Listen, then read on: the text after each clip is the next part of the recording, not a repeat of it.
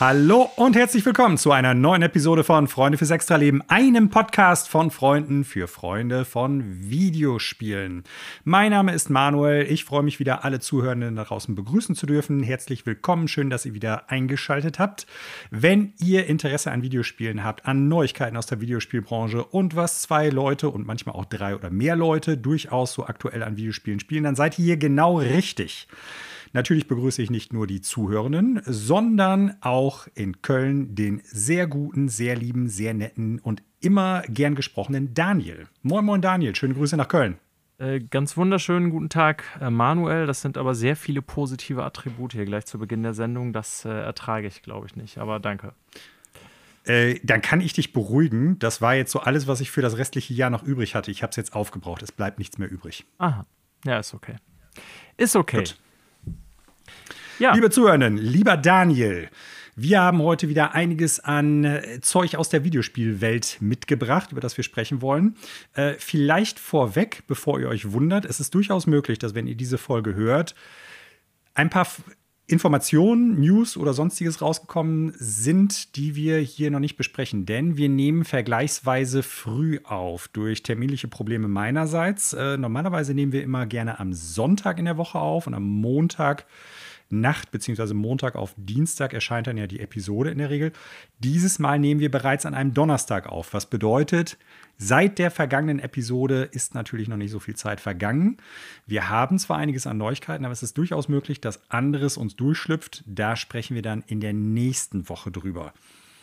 Und direkt als Einstieg dazu auch, die Zuhörenden werden sehr wahrscheinlich jetzt denken, okay, warum sprechen die beiden jetzt noch nicht irgendwie über Starfield. Das werden Sie jetzt schon denken. Warum sprechen die nach zwei Minuten noch nicht über Starfield? Genau so sieht's aus. Ja. Äh, ja, wenn ihr das hört, liebe Zuhörenden, dann ist es so, dass das Review-Embargo zu Starfield gefallen ist. Das heißt, die ganzen Internet-Outlets und Videospielmagazine und so weiter und so fort dürfen schon, obwohl das Spiel noch nicht erschienen ist, offiziell deren Bewertung raushauen, deren Gedanken zu dem Spiel raushauen. Es ist jetzt so, wir nehmen eine knappe Stunde, beziehungsweise ja, halbe Stunde vor äh, diesem Review-Embargo auf. Sonst hätten wir vielleicht uns da auch noch mal ein bisschen eingelesen. Ist das so, Manuel? Das wusste ich das gar nicht. Das ist so. Ähm, ja. Das heißt, haben wir eine 18 Chance? Uhr, um 18 Uhr heute, also wir haben den 31.8., fällt das Review-Embargo. Das heißt. Äh, ja, aber dann können wir das doch noch einbauen. Das ist doch perfekt. Da können wir quasi Meinst du so Break spontan? Breaking News hier gleich machen. Okay, dann probieren wir es gleich mal. Mal gucken, vielleicht kriegt ihr es dann noch zu hören. Das ist so ein bisschen äh, von hinten durchs Knie ins Auge oder wie sagt man, äh, mit, mit heißer Nadel gestrickt? Oder was ist da so der richtige Vergleich? Ich weiß es nicht genau. Ja, gut, einlesen also, ist dann kaum möglich, ne? Aber ähm, nee. ja, also wenn, wenn Starfield eure Series X zum Explodieren bringt, äh, haben wir das jetzt noch nicht erfahren in den fünf Sekunden nach Erscheinen der Reviews, aber ähm, wahrscheinlich ja. nicht, nein. Ja. Nein, aber das ist der Grund, warum wir jetzt auch nicht großartig über die Berichterstattung da sprechen können. Ähm, es ist eventuell möglich, dass ich es morgen, ja, morgen nicht, weil ich morgen arbeiten muss, am Samstag aber schon spielen kann, Daniel. Also äh, dann werde ich sehr wahrscheinlich zeitnah ah. In der nächsten Episode schon einige Eindrücke dazu äh, raushauen können. Hat da jemand, ähm, äh, wie heißt das da noch, Early Access oder wie nennt sich das dann bei? Early Versand. Early Versand, ah, interessant, interessant. Wobei auch da die Frage ist, ob im Endeffekt Microsoft da irgendwie was online-technisch äh, stumm schaltet äh, und man dann auch mit einer CD im Prinzip nicht spielen können wird. Ich bin gespannt. Ja. Aber ich denke, in der nächsten Woche werden zumindest, werde zumindest ich davon berichten können. Ich weiß gar nicht, du warst ja noch ein bisschen skeptisch, ob du es überhaupt spielen willst oder ja. wirst, weil es ja ein riesen Game halt ist. Äh, ich werde es auf jeden Fall zocken. Gleichzeitig ist es so, ab heute gibt es auf der PlayStation 3 auch Baldur's Gate, wenn ich das richtig auf dem Schirm. Nee, noch nicht, Blödsinn. Ähm, kommt auch noch. Ich werde mich, glaube ich, entscheiden müssen, welches dieser beiden Spiele ich zuerst spiele und ich vermute, es wird Starfield sein. Aber das ist äh, noch nicht hundertprozentig klar. Ich gucke mal, wie es nächste Woche aussieht. So, also heute keine News zu Starfield wirklich, bis auf eine Sache, über die wir gleich noch sprechen werden. Aber vorher so ein kleiner Ausblick darauf, was ihr hören könnt, Schrägstrich werdet. Und wie immer, der Daniel weist da auch gerne darauf hin, ihr könnt in den Notizen zum Podcast immer gucken, welche Themen haben wir zu welcher Zeit. Dann könnt ihr da auch vorspulen, ihr könnt zurückspulen, wie auch immer, wenn euch bestimmte Themen mehr interessieren als andere. Wir hoffen natürlich, dass ihr den gesamten Podcast hört, aber für den Fall das könnt ihr auch gerne vorspulen. Was haben wir heute? Wir haben leider negative Nachrichten aus der Videospiellandschaft in Deutschland. Wir werden über Mimimi Games sprechen, über die wir in der vergangenen Woche auch schon mal geredet hatten. Ähm, wir werden über das New Super Mario Bros. Wonder Direct sprechen. Ich denke nicht ganz so super lang, weil es ja nur über ein Spiel geht, aber ich habe da durchaus einige Ideen bzw. Gedanken zu. Mhm. Focus Home Entertainment hatte auch zu Warhammer 40k und äh, Banishers äh, Ghosts of New Eden hieß es, glaube ich. Zwei Videos nochmal gezeigt in einem Direct, äh, da werden wir auch kurz drüber sprechen. Wir werden über eine Preiserhöhung für PlayStation Plus sprechen, eine Verschiebung ähm, von zwei JRPG-Klassikern der PlayStation-Ära. Wir werden über einen Weggang bei Rockstar sprechen. Wir werden über Starfield reden, beziehungsweise über einen Menschen, dem wegen Starfield knapp zwölf Jahre Knast drohen. Und ah. wir werden darüber reden, wie viele Leute auf der Gamescom dieses Jahr waren. Dann noch ein Gerücht und. Zwei, Connor und ich. Ich nehme die Meldung vorweg. Also ich lasse die Katze aus dem Sack, es sind mehr als zwei. So, damit brauchen wir die Nachricht schon gar nicht mehr besprechen. Ja, aber wir haben so einiges, über das wir reden werden, auch wenn die vergangene Aufnahme noch gar nicht so lange her ist, Daniel. Ja, Genau, wir geben unser Bestes. Äh, wie gesagt, falls jetzt zwischen Donnerstag und Montag, äh, weiß ich nicht, ein Firmware-Update dazu geführt hat, dass ihr jetzt eine PlayStation 6 anstatt einer 5 habt, wissen wir es nicht. Wenn Starfield eure Xbox Series X zum Explodieren gebracht hat, wissen wir es nicht. Wenn Nintendo Bandai Namco gekauft hat, wissen wir es auch nicht. Hm. Ich bin mir gar nicht so sicher, ob die das einfach so konnten, weil Bandai Namco hat unglaublich viel Kohle wegen der ganzen Anime-Lizenzen. Ja, bestimmt nicht aber habe ich also, jetzt mal so gesagt. Irgendwas. Beziehungsweise, ob die auch gekauft werden wollen, das ist ja auch nochmal eine andere Frage, weil die, selbst wenn die viele Spiele rausbringen, die uns nicht interessieren, abseits der Videospiele wegen Merchandising und so Kram unfassbar viel Kohle auch generieren. Also, ja. die sind, glaube ich, nicht mal eben so vom Markt wegzukaufen. Das glaube ich auch Gut. nicht. Aber ich schätze mal eher Nintendo als Xbox oder PlayStation, wenn es dazu kommen würde sagen wir es mal so. Ja, kann ich gar nicht beurteilen, aber ich, also wie da so die Verbindungen sind oder die das Verhältnis, aber äh, ja, ich glaube, Microsoft wäre strange. Ja, Microsoft, die würden zwar die großen, dicken Geldkoffer auspacken, aber ich könnte mir vorstellen, dass es da schwieriger wird als ja. oder ähnlich schwierig wie jetzt bei Activision die, Blizzard, auch wenn das vielleicht nicht ganz so teuer werden würde. Die Japaner sind ja immer ein bisschen crazier. Ne? Ja, ich glaube, die sind da protektiver, wie man so schön Oder sagt. so. Ne? Das ist vielleicht. Mhm. Äh, das Crazier ist, ist ja. ja. immer so eine Sache. Ja. Gut, so viel zum äh, Videospiel-Finanzmarkt-Talk. Da werden wir heute, glaube ich, nur ganz kurz noch drüber sprechen, auf einer anderen Ebene allerdings. So, Daniel, äh, bevor wir aber mit der Frage loslegen, was so aktuell bei uns auf den Konsolen oder auf dem PC oder sonst wo irgendwo gespielt wird, ähm, eine kurze Sache zu Starfield noch. Hast du etwas von der Werbekampagne zu Starfield mitgekriegt? Oder ein Teil der Werbekampagne, die so ein bisschen für Auf Aufsehen sorgt? Und eine, nee. Eine, ich habe die Meldung ist. oder die, die, äh, den, den Bullet Point von dir hier im Skript gesehen ähm, und habe mich da schon gefragt, mhm. ähm, was ich verpasst habe. Denn wie gesagt, ich habe es ja auf der Gamescom noch gesehen und da war mhm. ja irgendwie auch so, ja, also ich will nicht sagen Werbematerial am Stand, aber also Promotion für das Spiel im Sinne von Trailern und so. Äh, aber dann ist mir offensichtlich irgendwas entgangen, über das du jetzt hier reden möchtest. Also, es ist jetzt nichts äh, mega spektakuläres oder irgendwie anrüchiges. Es gab ja immer mal wieder Werbekampagnen, die so ein bisschen fragwürdig auch in der Vergangenheit gewesen sind. Äh, Dead Island Special Edition, glaube ich, zum Beispiel. Oder ähm, ich weiß gar nicht mehr, was da noch so teilweise bei war. Ich glaube, Mad World hatte so eine beknackte äh, Werbekampagne. Das ist allerdings eine, die, zumindest dieser Teil, um den es jetzt hier geht, irgendwie eine coole Idee ist. Ähm, du erinnerst dich an einen der großen Punkte von Starfield, dass es tausend Welten geben wird, die die Spielwelt, das Spieluniversum ausmachen. Ja. Und ähm, Starfield hat jetzt tausend Plakatleinwände weltweit ah, bekleben okay, lassen. dann habe ich sogar doch irgendwo 1001 war es, glaube ich, sogar, ne? Irgendwo Oder 1001, genau. Ja, so. Und jede Plakatleinwand ist anders, beziehungsweise es sind 1001 verschiedene Designs für diese Plakatleinwand. Und ich habe zumindest ein Bild davon gesehen. ich gehe davon aus, dass es wirklich Screenshots zu jeder einzelnen Welt, die es in diesem Spiel gibt, sein werden. Okay, das irritiert mich jetzt fast ein bisschen, weil, korrigier mich da, ich hatte das so verstanden, dass ja nicht tausend Welten, die von Hand generiert in dem Spiel drin sind, sondern, also ist ja auch unmöglich eigentlich, äh, logischerweise ähm, 1000 irgendwas Teil zufallsgenerierte oder aus Versatzstücken generierte Welten. Ich werde jetzt nicht sagen No Man's Sky, ne, aber also mhm. Das Grundprinzip ist ja, denke ich, allen klar. Und jetzt frage ich mich natürlich, wie haben die dann, wenn das nicht 1000 handcrafted Worlds sind, sondern mehr oder weniger aus dem, keine Ahnung, 800 davon aus dem Zufallsgenerator ausgespuckt wurden, wie haben die von jedem einen Screenshot äh, plakatiert? Also wäre eine coole Idee, aber äh, ich, das Vorgehen ist mir gerade ein bisschen, ja, unklar. Also das ob die das so gemacht haben, ist jetzt eine Spekulation meinerseits. Ne? Das ist halt 1000 Plakate gleich 1000 Welten beziehungsweise 1000 Screenshots von jeweils äh, ein Screenshots von je Screenshot von jeweils einer Welt ist.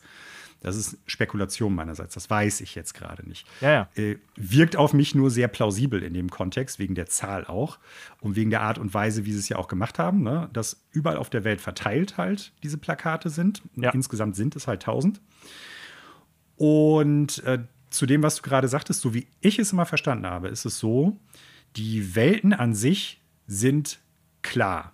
Also im Sinne von, keine Ahnung, äh, der Planet Dully-Klumpen 5 hat dann irgendwie diese Atmosphäre, hat diesen Mond, kreist um diese Sonne und so weiter und so fort.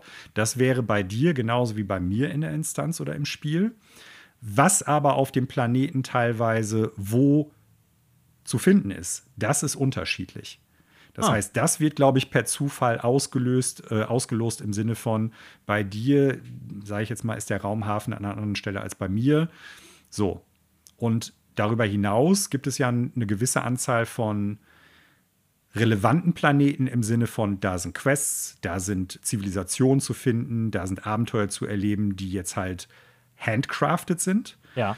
Und der Großteil der Welten, wie es natürlich auch im richtigen Universum ist, zumindest soweit wir es wissen, ist im Endeffekt mehr oder weniger leer.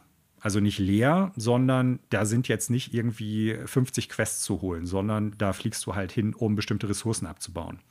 So, oder eine prozedural generierte Situation, beziehungsweise eine zufällige Situation, wo du ein Raumschiff verfolgst, kann es sein, dass es dann auf diesem Planeten abstürzt oder sowas.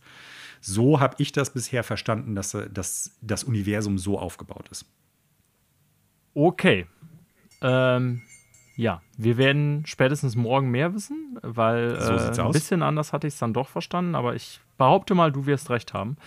Ähm, ja, ist auf jeden Fall, also ich sag mal, als Kampagne, ich hatte tatsächlich, also überhaupt nicht dran gedacht jetzt, aber wo du dann äh, deinen Bullet Point erklärt hast, ist es mir auch klar, weil mein Gehirn hatte doch gespeichert, dass ich irgendwo eine Schlagzeile gesehen habe in irgendeinem Newsportal oder so, dass Spieler versuchen, die Standorte von allen 1100 mhm. Plakaten jetzt zu sammeln, was ja an sich erstmal eine coole äh, ja. Idee ist. Ne? Also, das ist eine gute Werbekampagne, wie ich ja, finde. Definitiv. So, das war es eigentlich auch schon zu dieser äh, Starfield-Werbekampagne zu Starfield an sich. Kommen wir kommen später nochmal in der. Ja, genau, aber wir kommen nachher nochmal auf Starfield zu sprechen, wenn es halt um die Frage geht, warum jemand dafür eventuell zwölf Jahre in den Knast muss. Der hat vielleicht zu viel gespielt oder zu wenig gespielt, wir wissen es noch nicht. Ja. Gut, so, wir haben nicht so viel über Wetter zu sprechen. Wir machen heute auch eine überschaubare Podcast-Episode, wenn es nach mir geht. Wir haben ja letzte Woche die Drei-Stunden-Marke geknackt. Das war schon echt ein Mammutding, aber wir hatten auch viel von der Gamescom zu berichten. Deshalb, ohne langes Vorgeplänkel, Daniel, die Frage: Was wird denn hier gespielt? Ja, was wird denn hier gespielt, Manuel? Äh, leider gar nicht so viel Neues, was ich hier berichten könnte. Äh, es tut mir Ach, leid. Manuel, wirklich? es tut mir leid, liebe Zuhörer, du hast mich ja letzte Episode schon dafür gedisst. Aber in den letzten äh, lass uns sagen drei Tagen, weil heute rechne ich jetzt nicht mit, da ich quasi frisch von Arbeit bin, also Montag, Dienstag, Mittwoch, ähm, habe ich einmal Destiny 2 ziemlich Den lange. Sonntag lässt Daniel aus, aber ist okay. Ach nee, Quatsch, Sonntag, ja, okay, Sonntag haben wir aufgenommen, stimmt. Ja, Alles gut. Ähm, habe ich relativ lange äh, Dienstag Destiny 2 die neue Season gespielt. Da habe ich jetzt ja auch letzte ah, Woche cool. gar nicht drüber geredet, aber mhm. äh, nur so in aller Kürze. Ähm, weil das Thema wiederholt sich ja immer bei mir. Äh, gefällt mir bisher gut. Ne? Letzte Season war ja so eine Season, wo ich irgendwie nicht so wirklich drin war. Äh, das ist von Season zu Season mal so, mal so. Jetzt ist natürlich die aktuelle Season auch so, dass ich da äh, zeitlich ein bisschen mehr Kapazitäten habe, weil äh, ja, im Sommer war ich ja auch fast sechs Wochen echt durchgehend weg, was selten ist, aber in diesem Fall so war und dann irgendwie auch ein bisschen den Anschluss verloren. Ähm, die neue Season ist jetzt natürlich hinführend auf die große Erweiterung, die auch vor kurzem nochmal vorgestellt wurde im Showcase mit Final Shape. Ähm, und da geht es jetzt so storytechnisch immer weiter hin. Also, das ist ja relativ konstant die letzten Jahre bei Destiny, dass das so weiter fortgeführt wird. Und das hat wie immer so zwei, ich sag mal, Core Seasonal Activities, um die es drum zugebaut ist. Die gefallen mir auch beide ganz gut, auch ein bisschen besser als letzte Season. Ähm, am Freitag kommt ein neuer alter Raid, werde ich am Wochenende noch nicht spielen können, weil ich tatsächlich da in der Heimat bin und das Datum vorher nicht auf dem Schirm hatte. Ich sage neuer alter Raid, weil Destiny hat ja so dieses Prinzip, dass die immer wechseln zwischen quasi äh, ja, den Seasons. Mal kommt ein ganz neuer Content raus, also im Sinne von letztes Mal war es ein Dungeon. Jetzt kommt wieder so ein sogenannter Legacy Raid, also aus Destiny 1, Krotas End, was auch thematisch zur Season passt, weil die auf den Hive basiert. Und äh, ja, das war damals so, da war ich so richtig into. Da haben wir wirklich jede Woche äh, drei Raid-Runs gemacht und wirklich, bis wir den das erste Mal gelegt haben, stundenlang äh,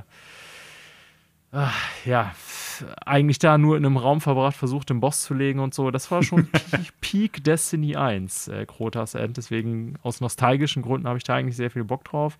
Ähm, ab nächste Woche wird das dann auch mit Sicherheit äh, gezockt werden von uns. Aber ja, alles andere, was ich jetzt hier erzählen könnte zum Balancing-Änderungen und bla bla bla, das würde jetzt viel zu sehr äh, nur für Destiny in Nerds sozusagen interessant sein. Deswegen lasse ich das wie immer weg. Aber bisher gefällt mir diese äh, Hive-Season mit dieser Witch Queen-Thematik eigentlich ganz gut. Also ist eine ähnliche Thematik wie Witch Queen damals die Erweiterung, weil es eben um äh, Savathuns Schwester geht, Xivu Arath, äh, von der man auch schon lange weiß. Und das ist so der äh, Story-Aufhänger für diese Season. Also da habe ich auf jeden Fall Dienstag, weil ich Mittwoch erst auch tatsächlich später arbeiten musste, ordentlich Stunden bis in die Nacht reingeballert äh, mit meinen klaren Stunden. Und das hat auch wieder Spaß gemacht, muss ich sagen. Ja, das ist so das eine. Ne, äh, ich habe dazu noch ein paar Fragen. Ja, ja, gerne, gerne, Manuel. Also ganz kurz sowieso noch. Also ja. Ich kann das natürlich nur bedingt für unsere Zuhörenden im Prinzip jetzt entscheiden, aber mit Sicherheit hast du recht, dass es für Destiny-Fans interessanter ist wenn man da ausufern darüber spricht oder ein bisschen mehr in die Tiefe geht. Nichtsdestotrotz ist es ja so eine Sache, viele andere Spiele sind ja auch eher Nischenspiele und über die reden wir ja auch mal länger. So, wenn was Neues da passiert, ja, wenn ein neuer Teil von irgendwas rauskommt. Ich behaupte nämlich zum Beispiel mal, klar, Elden Ring ist ein Riesendurchbruch für From Software gewesen, unglaubliche Verkaufszahlen. Aber auch das ist eine Serie oder ein Videospielschmiede, die ja Spiele gemacht hat, die, selbst wenn erfolgreich, jetzt nicht unbedingt die absoluten Blockbuster vorher waren, im Sinne von, das haben 20 äh, Millionen Leute gespielt oder so. Ne? Und das ist ja auch eine Sache gewesen, die erst so aufbauend gekommen ist. Wenn wir dann darüber sprechen, dann nehmen wir es ja auch nicht zurück und sagen, ja, viele Leute werden das ja wahrscheinlich auch nicht so interessant finden.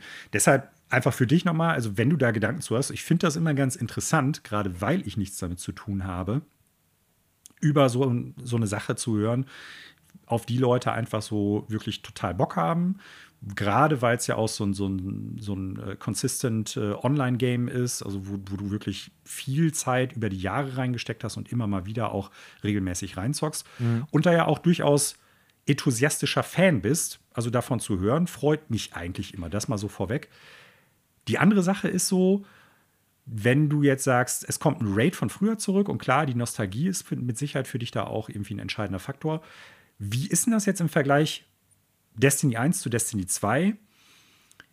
Was hat sich da jetzt so grundlegend geändert, wenn die solche klassischen Raids wieder mit reinnehmen? Haben die das irgendwie angepasst an das Destiny 2 Korsett, in das es dann irgendwie reingezwängt wird? Oder ist es eine Sache, die eigentlich eins zu eins übernommen wird? Passt das, passt das dann nicht? Ja, das sind äh, interessante Fragen, über die man mit Sicherheit auch mal reden kann, denke ich. Also über alles andere auch. Danke für den Hinweis, Manuel. Äh, ich meine jetzt eher nur, wenn ich so über das Balancing bestimmter Klassen rede oder dass da so bestimmte Aspekte jetzt für die Klassen neu sind, die total äh, OP sind, äh, overpowered, wie man das so schön nennt, äh, dann sind das ja eher so Sachen, die Nicht-Spieler so nur bedingt nachvollziehen können. Und ähm, also solche Spiele sind ja tatsächlich ein komplett eigenes Universum und nicht ohne Grund gibt es dann für sowas wie Destiny oder geschweige denn sowas wie Final Fantasy XIV oder WoW natürlich eigene Podcasts, die wirklich nur das behandeln. Ne? Also, ich, mhm. keine Ahnung, ich habe früher, den gibt es glaube ich heute nicht mehr, einen Podcast gehört, der nur um Destiny PvP ging, was eigentlich jetzt schon seit Jahren auch meiner Meinung nach ich will nicht sagen brach liegt, aber man merkt, dass da nicht so viel äh, reingeht an Ressourcen von Seiten äh, Bungie. Und äh, da wird dann natürlich so über nitty and gritty äh, Sachen geredet. Ja, wie stark ist jetzt gerade welche Waffenklasse und warum werden die meisten Kills am Wochenende bei Trials of Osiris eben mit dieser und jener Waffe erledigt und bla bla bla. Also solche Sachen, die befassen ja Spieler eines solchen Spiels. Die sind aber für eine mhm. Allgemeinheit, glaube ich, völlig uninteressant, beziehungsweise auch vor allen Dingen nicht nachvollziehbar. Das ist das. Ne, das ist ja ein eigenes mhm. Vokabular, was dann so ein Spiel über die Jahre schafft. Und das können eben dann Leute nicht nachvollziehen nachvollziehen. Aber sowas wie du gerade genannt hast, das ist vielleicht auch für äh, nicht-Destiny oder vor allen Dingen nicht Dauer-Game-Online-Spieler ganz interessant. Ähm, es ist der zweite Raid gewesen, jetzt zum Beispiel bei Krotas End, und die werden nicht Copy and Paste in Destiny 2 geflanscht. Das funktioniert ja gar nicht. So funktioniert nicht Spieleentwicklung. Du kannst ja einfach sagen: Hier, ähm, ich nehme jetzt genauso irgendwie, wie es da ist äh, und packt den wieder so in Destiny 2 rein. Das heißt, im Grunde haben die da so die Assets irgendwie vorliegen, so stelle ich mir das vor. Das ganze Design und so muss nicht mehr gemacht werden, denn das hat man ja damals alles gemacht. Aber im Grunde muss natürlich so ein Level neu gebaut werden, wenn ich jetzt mal so ein Raid als Level bezeichne, in der aktuellen Engine, wie sie im Game halt ist. So, bloß, dass die die Vorlagen dafür schon haben oder die Inspiration. Und das wird dann auch bei Destiny 2 immer so gemacht. Ähm, die haben im Grunde dann zum Beispiel bei Vault of Glass, das war damals der erste Raid in Destiny Destiny 1, der aber mittlerweile auch schon wieder einige Zeit in Destiny 2 ist. Äh, den haben die im Grunde, was die Umgebung angeht, eins zu eins da reingepackt. Es gibt halt so ein paar Unterschiede in den Encountern, dass sich da die Mechanik ein bisschen anders spielt als bei Destiny 1. Und etwas ähnliches erwarte ich eigentlich jetzt auch bei dem damals zweiten Raid, den Destiny bekommen hat, Krotas End. Ähm, der Unterschied ist aber, dass der im Grunde relativ kurz ist. Raids sind ja schon so ausgelegt, dass man da mit sechs Spielern auch ein bisschen Zeit drin verbringt und dann kriegt man irgendwann so ein Gefühl dafür, die haben eine bestimmte Länge, so in so einem Spiel wie Destiny. Bei WoW natürlich nochmal im Normalfall länger und ein bisschen was anderes, aber ja. Äh, auch bei Destiny gibt es da Unterschiede. Es gibt Raids, die sind deutlich länger, welche, die sind ein bisschen kürzer, also auch von der wirklich Strecke, die man dann so abläuft quasi als Charakter und von der Anzahl der ähm, der Bosse, die man dann da legen muss und der Encounter, wie man das immer so nennt. So, und äh, Krotas End war damals, wir fanden ihn alle super geil, aber man muss ja schon sagen, solche Spiele wie fast alle entwickeln sich weiter. Und aus mhm. heutiger Sicht, auch wenn wir da unfassbar viel Zeit damals dann verbracht haben, ist das eigentlich ein Raid gewesen, der ist gerade mal so lang wie so ein Strike in Destiny, so eine Drei-Spieler-Standardaktivität, die man tausende Male gelaufen hat seitdem. Mhm. Und ich bin sehr gespannt tatsächlich, ob die das dann gerade deswegen mehr anpassen als damals, äh, zum Beispiel bei Vault of Glass, oder ob die sagen, so, wir lassen das eins zu eins, so ist halt ein Legacy Raid, äh, packen da nur noch ein paar zusätzliche Stolpersteine oder Gegner rein, damit es vielleicht ein bisschen schwerer wird. Denn das ist so die andere Sache, wenn so Legacy Raids wiederkommen. Also wir haben ja damals bei Vault of Glass oder auch Krotas End, bis wir das erste Mal den gefinisht haben, den Raid, ewig viel Zeit drin verbracht. Ne? Und äh, die Spitzenspieler haben das dann vielleicht in, weiß ich gar nicht mehr, Vault of Glass waren es, glaube ich, irgendwann 23 Stunden geschafft und äh, Dullis wie wir haben da Tage für gebraucht. Aber mittlerweile haben die Leute natürlich viel mehr das Spiel auch gecheckt und äh, auch gecheckt, wie das Spiel entwickelt ist und was man da so in Raids machen muss. Und das führt dazu, dass ebenfalls keine neue Marke ist mehr wie damals. Ähm, so so Top-Spieler, wenn man die nicht wirklich richtig krass fordert, habe ich mich ja schon mal drüber unterhalten hier bei einem anderen Raid, mhm. mittlerweile auch relativ schnell durch so Raids durchkommen, weil die halt, äh, die trainieren ja quasi darauf hin, ne?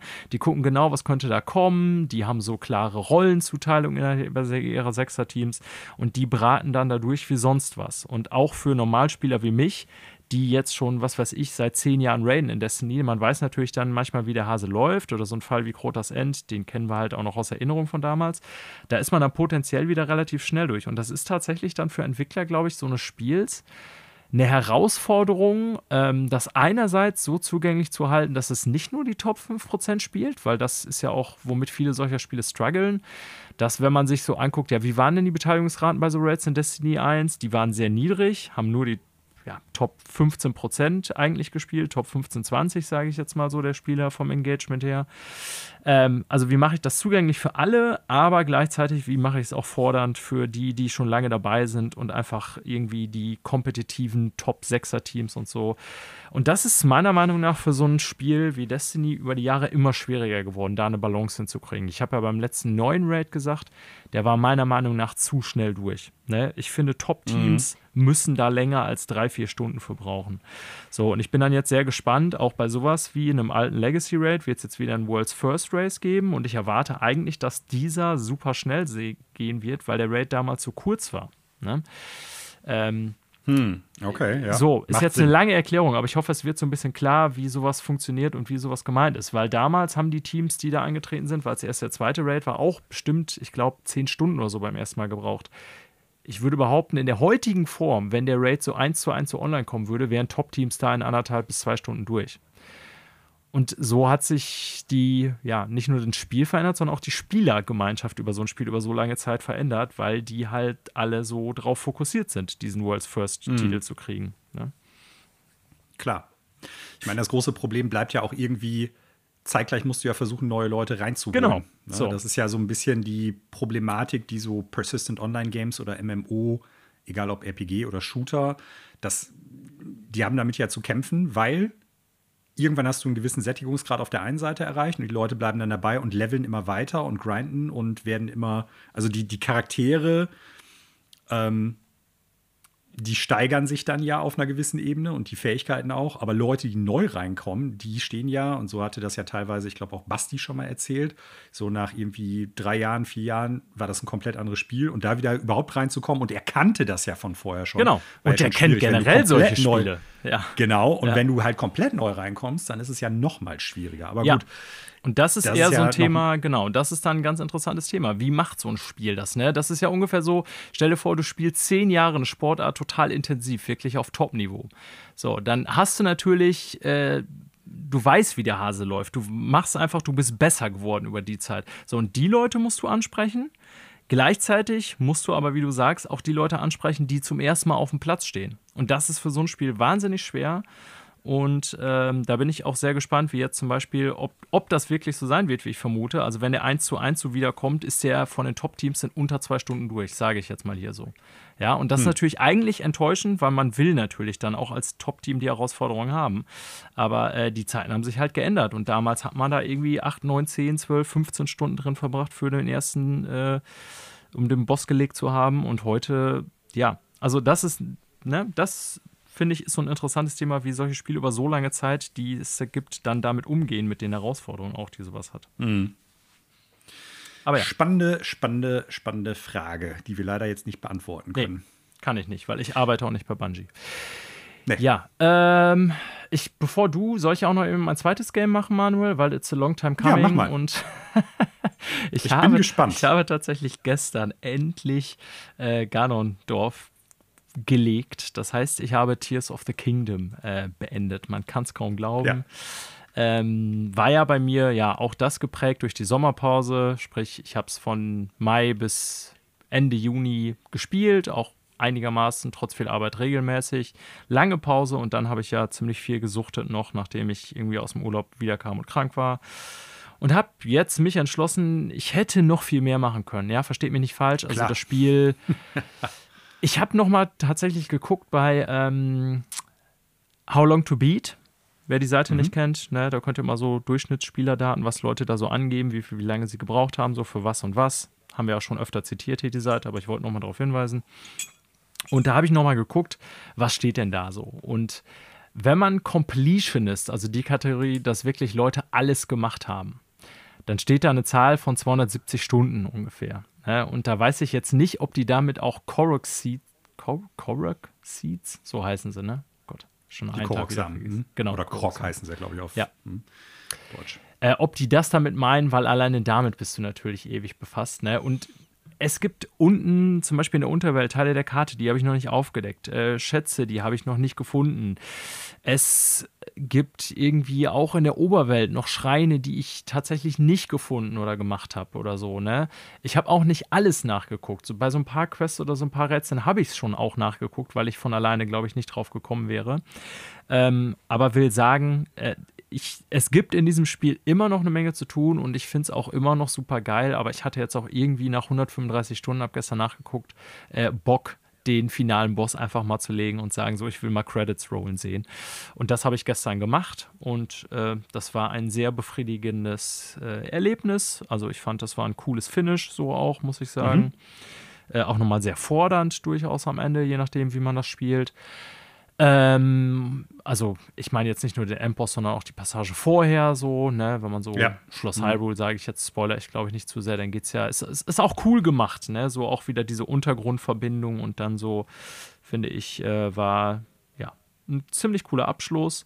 Ähm, bin jetzt froh, dass ich es beendet habe, so in dem Sinne, als dass ich jetzt zumindest erstmal weitermache und da ist jetzt gar kein Bedauern drin, dass ich so lange gespielt habe. Ganz im Gegenteil, es ist wirklich äh, ein geniales Game auf wirklich vielen Ebenen und ich sehe es ganz schwer an, das noch vom Thron zu verdrängen für dieses Jahr.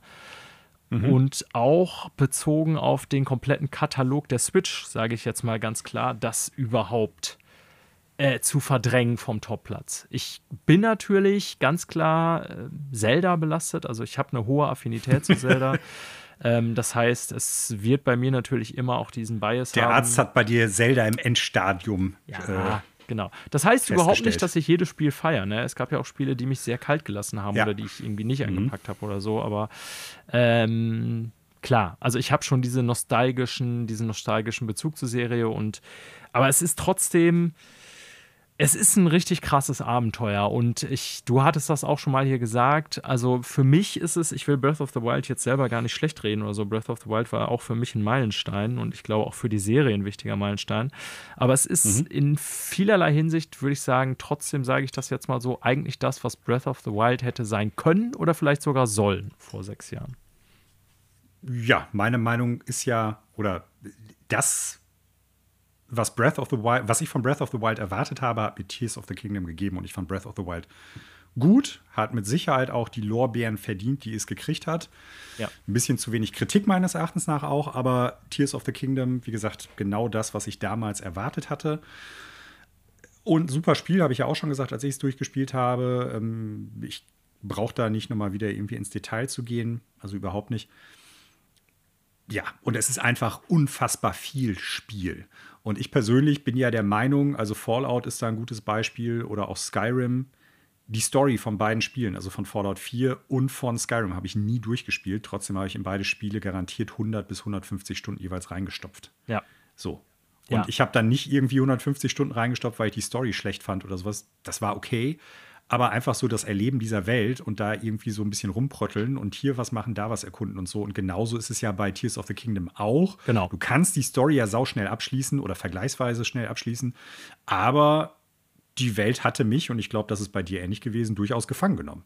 So, also im ja, auf jeden Fall. Sinne, ne? Also es es gibt einfach wirklich wahnsinnig viel zu finden und auch die, also die Story, wo du gerade sagst Story, die Story ist ja eigentlich totaler Schrott und ist im Grunde auch eine Wiederholung, also was heißt totaler Schrott, aber es ist schon irgendwie so eine Wiederholung so der gleichen Themen und auch äh, speziell was Breath of the Wild angeht, dass du wieder diese vier Companions hast, ähm, wobei bei Tears of the Kingdom stimmt die Zahl nicht ganz, aber das mag jeder selber rausfinden. So, ähm, da wiederholt sich ja viel thematisch und natürlich bauen die beiden Games auch storytechnisch aufeinander auf, das ist ja schon klar, ne? aber die Story von Tears of the Kingdom und das haben ja auch sogar, äh, ich glaube, Anuma selber gesagt, ne, dass er meinte, ja, es war eigentlich so, dass wir die, wir wollten die Gameplay-Mechanics so stehen haben und das hatten wir dann auch und dann haben wir die Story drum zugewickelt. Also hört man ja raus, das ist so ein bisschen sekundär und das merkt man ehrlich gesagt aus. Nichtsdestotrotz, also es gibt wirklich coole Story-Momente, hatten wir auch schon bei ja, Sidequest so gesprochen, aber die sind halt eher so in den kleinen Momenten versteckt. Ne? So die ganz ja. großen Story-Beats, so die Main-Story, dass du die Kampagne, die Main-Quests einfach hintereinander durchhaust. Da ist jetzt nichts bei, was mich irgendwie großartig überrascht oder geschockt hätte oder irgendwas. Was, da sind auch ein paar coole, ich sag mal, äh, Momente so vom Spielerlebnis her bei, äh, jetzt nichts irgendwie groß cineastisches oder so, aber die, die, die wirklich coolen Storybeats sind eigentlich eher so in den kleinen Nebenhandlungen, würde ich jetzt mal so sagen, so was das Spiel angeht. Ne? Ja, also zumindest was Plot-Twist betrifft, das hält sich alles in Grenzen und genau. ist von ein paar Kilometern aus schon zu erkennen. Ja. Trotzdem gibt es auch in der Hauptstory ein paar Sachen. Gerade im Ende finde ich, ich habe das hier ja schon mal so gesagt, da gibt es ja so einen, so einen Aspekt, und du hast das Spiel ja, meine ich, auch durchgespielt, das hat mich schon so ein bisschen an The Last Guardian erinnert. Ja. Ja. So, ne? Ja. Also ein guter kathartischer Moment. Also das Ende hat mir sehr gut gefallen. Ist jetzt nicht das beste Videospielende aller Zeiten. Nein, nein, Erwartet nein, nein. da jetzt nicht irgendwie, keine Ahnung, die, die Story-Eröffnung überhaupt. Aber ich glaube, alle, die das Spiel gespielt und beendet haben, wissen, welchen Moment ich genau meine. Ich denke, ja. Mehr, mehr kann ich dazu jetzt aus Spoilergründen nicht sagen. Nee sagen wir mal, es kommt nach dem letzten Endkampf. Oder nach dem letzten Bosskampf, sagen wir es mal so. Ja. Ja, ja also. Super Spiel. Ist ja wirklich äh, ein ganz fantastisches Spiel. Ähm, auch ja, schon ein Meisterwerk von Nintendo, muss ich ganz klar mhm. sagen. Ähm, ich bin sehr gespannt. Wir haben das ja schon thematisiert, das will ich jetzt hier nicht aufwärmen. Aber ich bin jetzt wirklich sehr gespannt, was die, also es wird Jahre dauern, aber was das nächste Zelda-Spiel sein wird. ich, ne, wir haben ja schon kurz darüber geredet, ich hätte jetzt gerade nach so einem Monster an Game, ich werde das auch irgendwann mal wieder reinlegen und einfach so ein paar Schreine oder sowas machen, die ich noch nicht gefunden habe. Mhm. Oder mal hier und da nachgucken. Es gibt auch ganz viele Geheimnisse, wie gesagt, die ich noch nicht gefunden habe. Also genauso wie Quests. bei ja, Quests auch mit Sicherheit. Also genauso wie bei Breath of the Wild, dass ich auch immer mal wieder so reingelegt habe, wenn ich mal Bock hatte, irgendwie eine Stunde oder zwei, äh, wird das hier mit Sicherheit auch passieren. Jetzt habe ich es dann erstmal so für mich abgeschlossen. Ähm, es ja, ich bin sehr gespannt, was die jetzt als nächstes machen. Ich habe ja schon gesagt, ich hätte auch überhaupt nichts dagegen, wenn die so ein ganz klassisches Zelda machen oder vielleicht sogar 2D oder irgendwie Top-Down oder so oder irgendwas Crazyes, was nicht so Monster groß Open World ist. Aber ich denke mal, der richtige Main, Main äh, Serious Zelda-Teil, der wird auch wieder, haben wir ja schon so im Interview verlautbaren hören, so von Anuma, eher in die Richtung gehen. Ja. Ähm, ich bin nur gespannt, wie. Denn die haben jetzt wirklich schon ganz viel ausgeschöpft, finde ich, was man sich so in seiner Zelda-Fantasie als Kind immer so ausgedacht hat, sage ich jetzt mal so. Ja, ich habe da wohl noch ein paar Ideen, so, ob die jetzt umsetzbar sind, finanziell, technisch oder wie auch immer, ist eine andere Sache. Ja. Aber ich könnte mir da schon noch einiges vorstellen, was die so aus der Zelda-Vergangenheit noch mit reinbringen ich sag mal, äh, im weitesten Sinne sowas wie Zeitreisen oder Tagesabläufe, wie in Majora's Mask oder Ocarina of Time und Link to the Past. Ja. Oder halt so Parallelwelten. Na, das könnte ich mir auch vorstellen. So. Muss, äh, Multiplayer, was du schon mal sagtest. Ich, ne, ich will die ist ja jetzt kein Spoiler mehr mittlerweile, will die Analogien jetzt auch nicht immer noch weiterführen oder noch länger über die Zelda-Serie reden. Aber ich finde zum Beispiel äh, daran, ich muss noch einmal diesen Punkt loben, äh, das war, wir haben ja vorher schon gedacht, okay, was machen die jetzt mit der anderen Welt sozusagen in Tears of, bevor mhm. das rauskam, ne? Wir hatten ja selber, wir beide waren ja Zweifler, gebe ich ja zu, Manuel. Und ähm, es ist ja auch ein wiederkehrendes Thema der Zelda-Serie, dass man so die Spiegelwelt hat, die Schattenwelt und so. Also eine andere Version der normalen Welt. Ich muss für Tears of the Kingdom nochmal sagen, ich finde, wie die das hier gemacht haben, die Verbindung quasi dieser drei Ebenen, also Himmel, äh, die normale Erdoberfläche, also Hyrule und vor allen Dingen die die Unterwelt, also die, die äh, mhm. äh, Unter, ja, wie heißt es eigentlich Unterwelt? Dark World. Untergrund. Genau. Untergrund heißt es auf Deutsch, kann sein. Ähm, ist richtig cool gemacht, finde ich gewesen. Also ja. so speziell dieser Untergrund, ich es hätte auch voll daneben gehen können, wenn das quasi irgendwie nur so eine andere Version von Hyrule ist.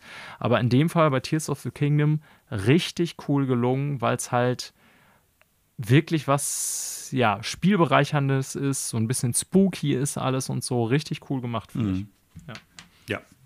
Also Luft nach oben ist weiterhin.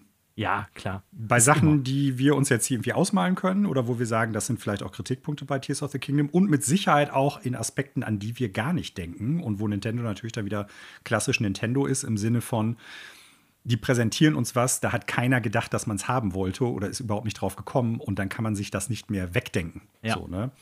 Ja. So.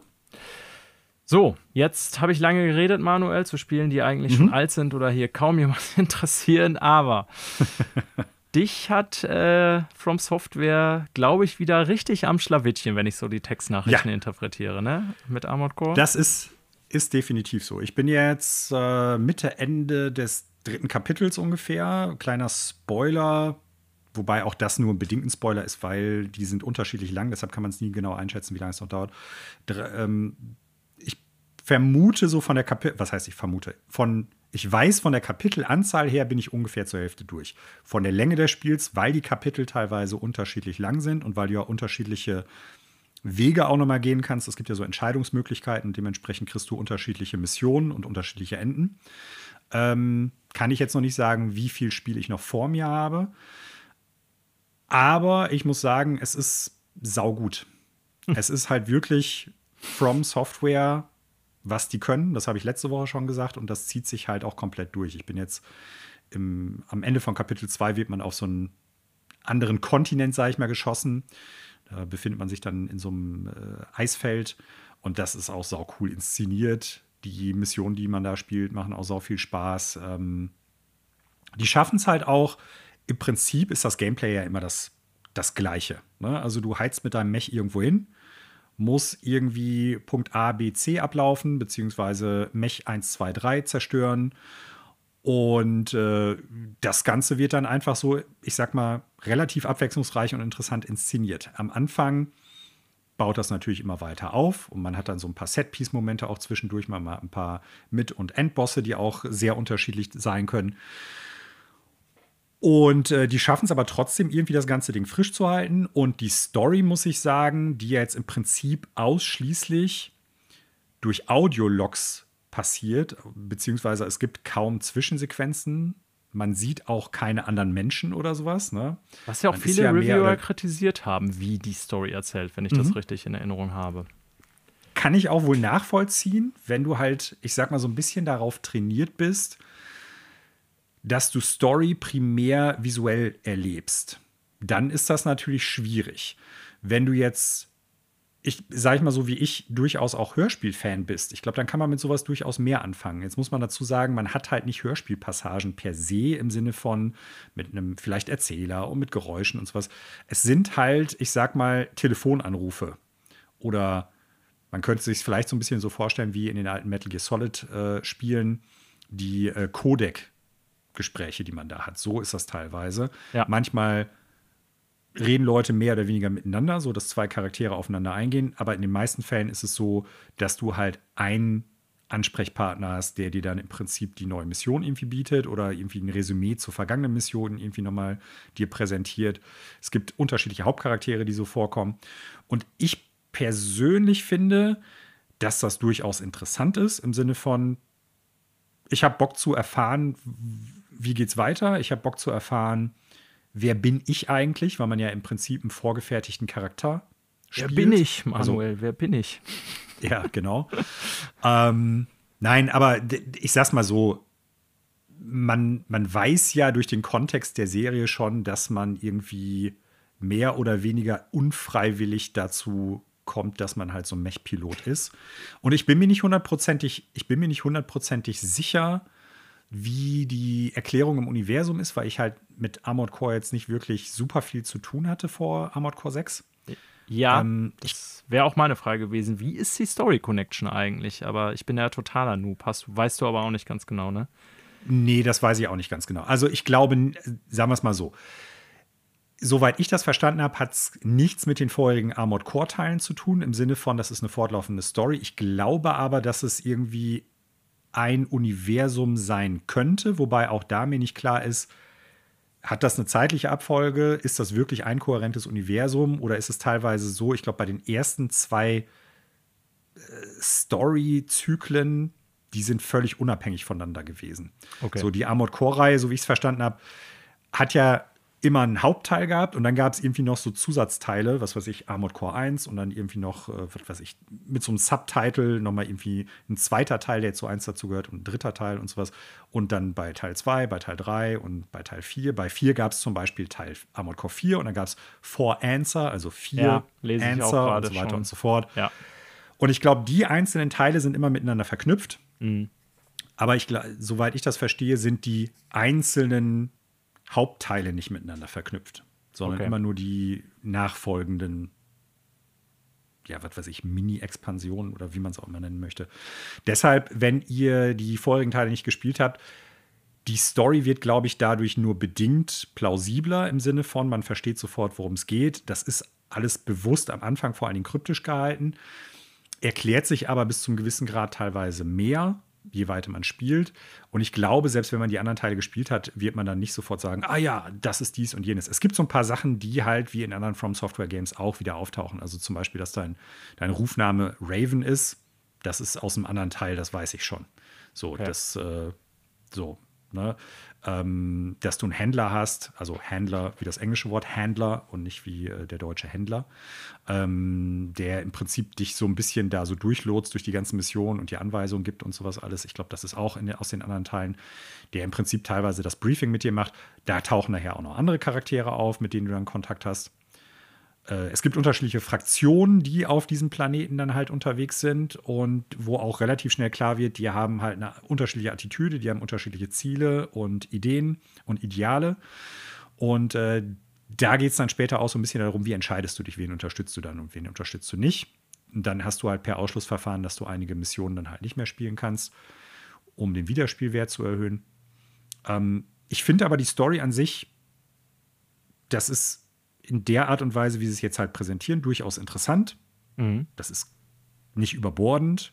Ähm, und was ich auch ganz gut finde, die Story-Missionen, beziehungsweise die Story-Segmente, die du dann halt hast, die sind jetzt auch nicht so lang, dass du da irgendwie eine halbe Stunde irgendeinen Audiolog dir anhörst oder irgendwie eine Erklärung von einem kriegst. Das ist alles gut gerefft. Du bist relativ schnell wieder Ja. im Hangar, kannst dein Mech ausrüsten, kannst Sachen kaufen, kannst irgendwie unterschiedliche Arena-Fights machen oder halt äh, Trainingsmissionen oder dann halt die anderen Missionen, um Geld zu verdienen und in der Story voranzukommen. Ich finde, das hat einen guten Flow. Okay. Und auch die Missionen bleiben abwechslungsreich.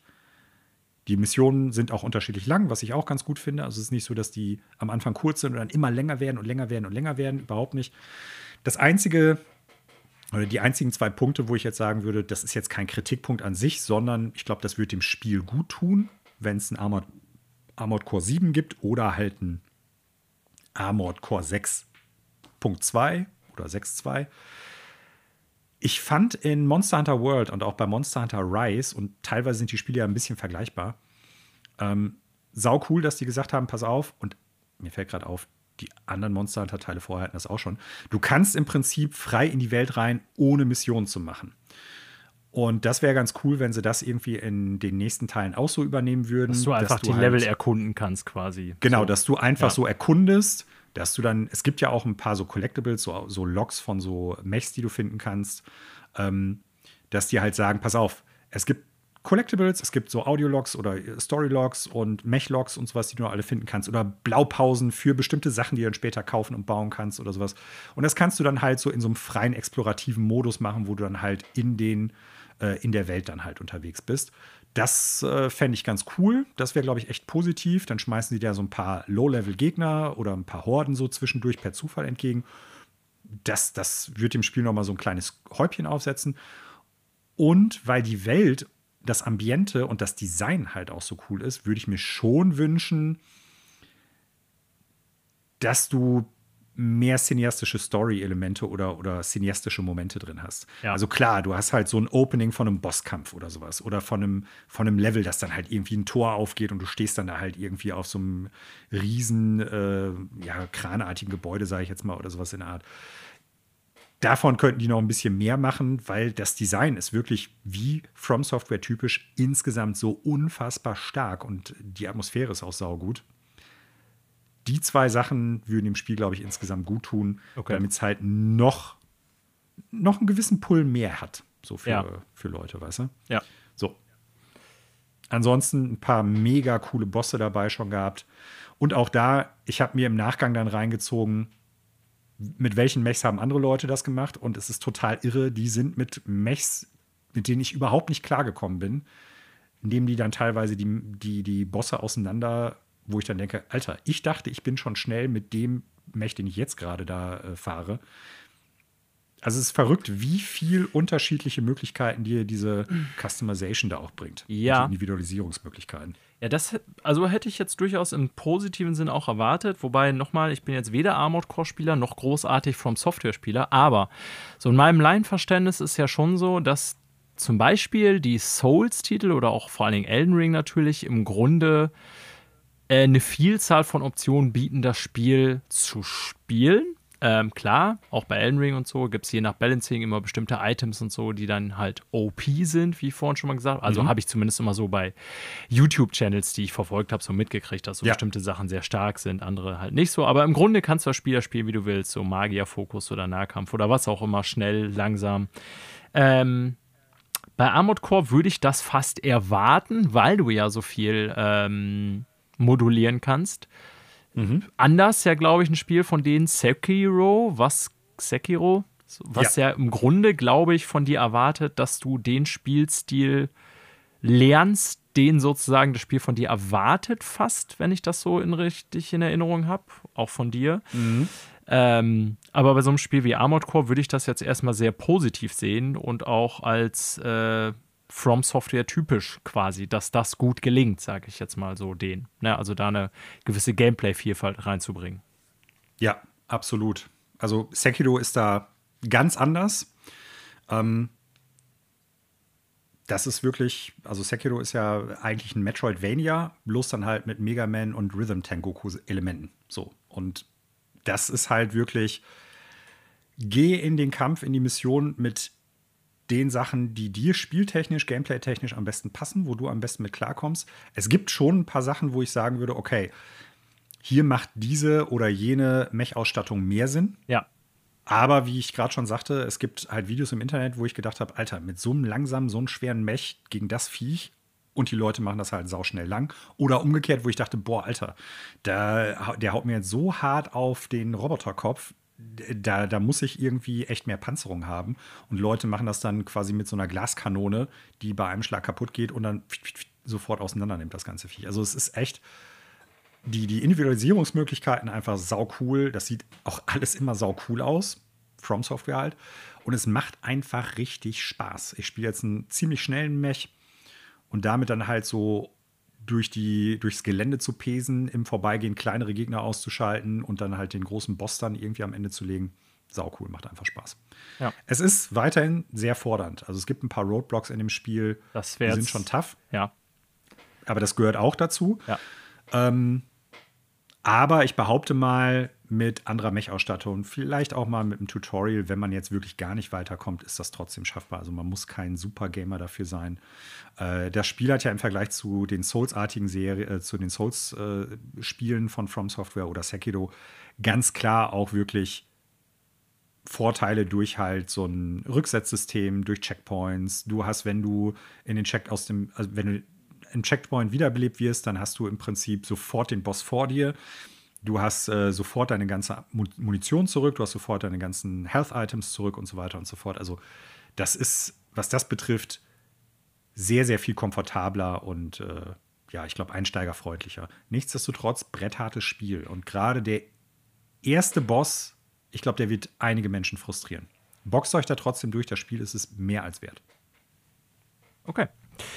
Ja, ich gehe davon aus, trotz Starfield, also weiß ich jetzt gar nicht, wie du es äh, dir hinlegen willst, dass du irgendwie sozusagen das eine durchkriegst ah. und das andere anfängst. Das weißt du wahrscheinlich selber auch noch nicht.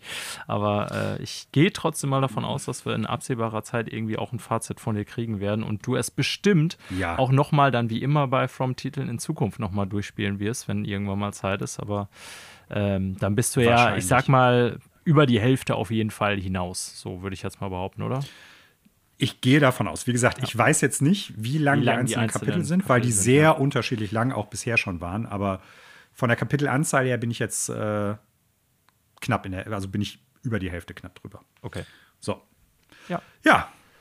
Mehr habe ich gerade gar nicht zu berichten tatsächlich und dementsprechend haben wir die Frage beantwortet, was wird denn hier gespielt, Daniel? Das haben wir sogar relativ ausführlich, wie so oft. Ja, das ist doch ganz gut. Wir schaffen es wirklich äh, aus lang und nichts breit über Themen immer zu viel reden. zu machen. Die Ja. Zuhörenden Wir- werden es zu schätzen wissen oder auch nicht. Wir labern und faseln halt viel. Ja. So, kommen wir zu Neuigkeiten aus der Videospielbranche. Yes. Die erste Nachricht, um die es heute gehen wird, ist leider eine traurige und die betrifft tatsächlich Mimimi Games, über die wir ja schon vor, ich weiß jetzt gar nicht, ob in der letzten, nee, in Vorletzte der vorletzten Episode. Folge, genau, in der dabei. vorletzten Episode hatten wir darüber gesprochen, ähm, weil du ja tatsächlich ähm, noch ein Spiel kurzfristig von denen gespielt hattest. Ja, spiele ich immer noch so nebenbei, so ein bisschen in kleinen Snacks. Und da hatten wir dann ja noch so spekuliert, so, ja, die Reviews von deren letzten drei Spielen alle ganz gut, sind für das, was sie machen, so als, äh, ich sag mal, Stealth-Tactics-Games, so im weitesten Sinne, ja durchaus auch renommiert in der Fanszene, sagen wir es mal so, Ja. äh, wie es für die weitergehen würde. Und ähm, ja, knappe zwei Wochen später lesen wir die Nachricht, Mimimi wird die Pforten schließen. So. Ja, so ist es. Ähm, ich denke für viele überraschend, äh, aber ich fand das Statement auf deren Seite, Mimimi Games, könnt ihr das alles durchlesen. Äh, also es wirkt sehr ehrlich, auch wenn ich jetzt ähm, ja, die beiden Gründer, Inhaber, Dominik und Johannes, nicht persönlich kenne, nur vom Hörensagen. Aber ähm, ich glaube, es spiegelt auch so ein bisschen wieder, was wir interessanterweise auch schon in der Folge angesprochen haben. Ähm, nämlich, ja, Independent Game Development in Deutschland ist ein hartes Brot. Und äh, die, äh, ich sag mal, Last, die das für die, vor allen Dingen natürlich beiden Chefs, auch die letzten 15 Jahre bedeutet hat, die wird hier so ausgedrückt in dem Statement. Und ähm, auch so ein bisschen, dass das eine ja, große negative Auswirkung auch natürlich auf deren Leben und Familien hatte. Äh, und daher hängen sie quasi das ganze Ding hier an den Nagel. Natürlich äh, traurigerweise erstmal auch für alle Beschäftigten bei Mimimi, weil ich verkürze das jetzt mal so, sie irgendwie keinen Bock mehr auf den Struggle haben, jetzt wieder für das nächste Projekt bei Null anzufangen äh, und dann zu gucken, wer finanziert das und so weiter und so fort. Und ja, also es ist auch ein bisschen deprimierend zu lesen, muss man sagen. Nochmal, ich verdiene meine Brötchen mit was ganz anderem. Ich mache das hier alles nur aus Hobby und so und ich ja, weiß das alles nur aus Bekannten und Freundeskreisen, die irgendwie von irgendwie der Branche leben, ne? sei es also auch sehr unterschiedlich, wo äh, die Leute arbeiten, die ich da kenne, von ja, Leute, die eben bei Publishern an sich arbeiten oder auch im Marketing arbeiten oder jetzt hier ganz konkret ähm, im Dev-Bereich. Und ja, es ist dann irgendwie, finde ich schon, als ich das so gelesen habe, dachte ich auch so, ja, eigentlich schade, dass sowas dann eine äh, so große Herausforderung ist für Leute, dass man irgendwie nach einer gewissen Zeit beschließt, ey, das ist zu heavy, lass uns das einfach sein lassen und irgendwas anderes machen in unserem Leben, auch wenn es denen offensichtlich durchaus Spaß gemacht hat. Ja, ist halt so ein bisschen so dieses Ding, da zeigt sich dann doch noch wieder die Nähe von Videospiel zu Kunst. Nicht nur so Ja. im Sinne von, ist das tatsächlich jetzt Kunst, was da kreiert wird, was da gemacht wird, ja oder nein, sondern auch so ein bisschen, ich sag mal, die gesellschaftliche Möglichkeit, sich damit über Wasser zu halten. So, und Ja, das ist in Deutschland, glaube ich, Ja, Klar, Deutschland, ich sag mal, im Vergleich zu den meisten anderen Ländern ein relativ gutes soziales Netz im Sinne von äh, Möglichkeiten, über die Runde zu kommen. Auch da gibt es natürlich diverse Löcher, keine Frage. Aber gleichzeitig, wenn man dann halt sowas macht, ist es immens teuer, hier zu leben. Und dementsprechend sind natürlich auch die Produktionskosten für diese Art von Produkt, egal ob man es jetzt halt Videospiel oder Kunst nennen möchte, immens hoch. Und dann bleibt halt am Ende des Tages nicht mehr so viel übrig. Und das ist so ein bisschen was, was ich meine, aus den Zeilen herausgelesen zu haben, so nach dem Motto, man könnte ja irgendwie theoretisch gucken, ähm, mehr Leute würden so die Problematik auf mehreren Schultern verteilen. Ist aber nicht möglich, weil so und so viel Geld kommt im Prinzip nur rein und dementsprechend mussten wir oder mussten alle Beteiligten da in dem Studio super viel arbeiten. Äh, nicht im Sinne von Crunch, aber viel, viel im Prinzip dann halt äh, an, an, Zeit und äh, Energie reinstecken. Und ich glaube, das ist dann schlussendlich etwas, was sich dann auch aufs Privatleben irgendwann auswirkt. So, und das ist, ich meine, klar, ich kann nachvollziehen, dass die dann halt sagen, lass mal gucken, dass wir was anderes machen. Das ist nicht mehr gut für unsere Sozial- oder für unsere Psychohygiene. Gleichzeitig stelle ich mir dann natürlich die Frage, hätte es nicht die Möglichkeit gegeben? Also liegt es nur an diesen beiden Leuten ganz oben an der Spitze, die ja die Chefs und sehr wahrscheinlich dann auch die Besitzer von äh, Mimimi Games sind? Ja. Hätte es da für die, für die, für die anderen, also für die restlichen Beschäftigten, hätte es da vielleicht eine Möglichkeit gegeben, dass man sagt, pass auf, ich trete hier mal in den Hintergrund. So, das weiß ich natürlich nicht, weil A, die finanzielle Lage, die Struktur der Studios, wie, ist, äh, wie wird das Team geführt und so weiter und so fort. Das, keine Ahnung. Nur das waren so Punkte, die ich mir da auch gefragt habe. Also klar, finde ich gut, dass die Leute sagen, ey, das ist nicht gut für uns. Wir müssen da irgendwie was anderes machen. Gleichzeitig denke ich dann irgendwie so, also ich sag's mal so, wenn ich jetzt einfach sage, pass auf, ich hau jetzt in den Sack mit meiner Arbeit und das wird bedeuten, dass dann im Prinzip äh, meine Arbeitsstelle schließt und dadurch Leute dann halt arbeitslos werden, mehr oder weniger auf einer gewissen Ebene oder in einem gewissen Zeitraum. Irgendwie merkwürdig. Weißt ja, du, brauchst natürlich einen Plan B, sage ich mal. Ne? Wenn jetzt einfach so dein Job, und das ist es ja für die, eine Firma hat zu besitzen, jetzt für die beiden äh, zumindest, da musst du natürlich irgendwas haben, was du alternativ auch machen kannst, sozusagen. Nee, das meinte ich gar nicht. Sondern, also ja, klar, für die beiden ja mir geht es um die anderen Leute, die da arbeiten. So wie, wie sich das ja liest, haben die beiden ganz oben entschieden, pass auf, mhm. das ist nicht gut für uns wir, wir machen hier den Sack zu, fertig aus. Was dann ja für die restlichen Leute bedeutet, wir müssen uns einen neuen Job suchen. So. Und das ist halt so der Punkt, wo ich dann denke, also super für diese beiden Chefs, sage ich jetzt mal, dass die gesagt haben, ey, das ist nicht gut für unsere Psycho- und Sozialhygiene, wir müssen das jetzt irgendwie, wir müssen das ändern, machen das jetzt auch, aber im Prinzip sind dadurch jetzt 42 oder 44 andere Leute arbeitslos. Ja. Und das ist, das ist, also ich will die jetzt nicht kritisieren, weil wie gesagt, mit Sicherheit hat das Ganze noch Aspekte, die in diesem äh, Text auf deren Internetseite halt gar nicht irgendwie angeschnitten werden. Und das ist garantiert auch komplexer als das, was ich jetzt daraus mache. Aber das bleibt so ein bisschen als Beigeschmack bei mir, nachdem ich es gelesen habe, übrig, verstehst du?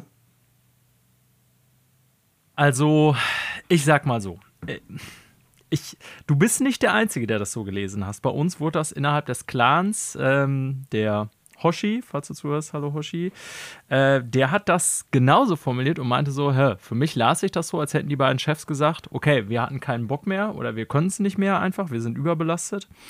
Ähm, so, und dann würde sich natürlich eher mal die Frage stellen, ja, warum denn nicht dieses Studio verkaufen oder den Betrieb oder neue Geschäftsführer suchen oder so. Ne? Genau. Und äh, genau diese Frage wurde auch ein bisschen diskutiert. Und ich äh, kann hier jetzt irgendwie nicht so irgendwie interner preisgeben, habe aber jetzt auch nicht großartige. Aber der Flo, der selber davon betroffen ist, der einer der Angestellten ist und sich jetzt einen neuen Job in absehbarer Zeit suchen muss, hat sich natürlich schon auch irgendwie kurz dazu geäußert. Und ähm, wie gesagt, das ist jetzt, glaube ich, nicht. Also, ich bin ja jetzt so ein bisschen vorsichtig. Ich will hier nicht Sachen falsch darstellen. Ja, muss ja gucken, Sachen, die, was genau, jetzt. Ne? Ja, ja. Aber mhm. ich fasse es mal so zusammen. Ähm, ganz so einfach ist es dann wohl nicht. Ne, dass man sich so, also er meinte, das wäre jetzt so, das kann ich glaube ich sagen, nicht aus einer Laune heraus geboren.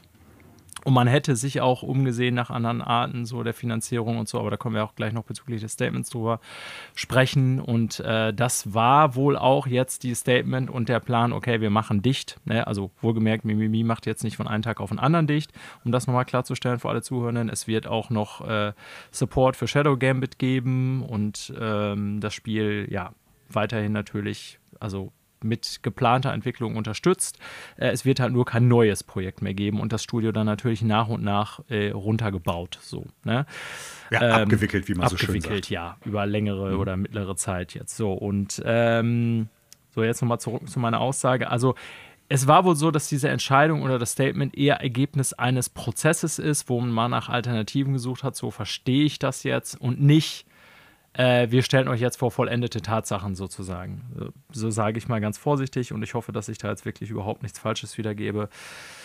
Aber ja, ähm, es hat natürlich hier was auch mit unternehmerischer Verantwortung zu tun. Ich kann das schon verstehen. Denn, äh, also in beide Richtungen. Man muss ganz klar sagen, ne, auch jetzt für die hier, so ein, so ein mittelständisches Unternehmen, sage ich jetzt mal.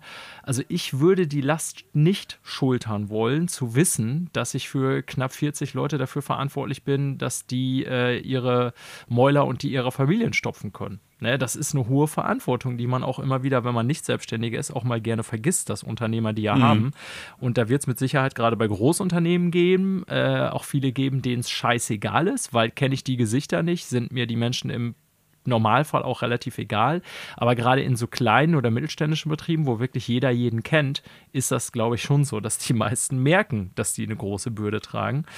Ne? Und ähm, Bezüglich der Finanzierung, also Mimimi hat ja in einem Statement auch nochmal klargestellt, weil irgendwie, um direkt den Fragen vorwegzunehmen, so, ja, ihr habt ja nicht Förderung bekommen für das letzte Spiel, ne, Shadow äh, Gambit, weil zum Beispiel Herr Habeck war ja auch irgendwie an deren Stand noch an der Gamescom und hat sich das erklären lassen, so Bundesförderung und bla bla bla.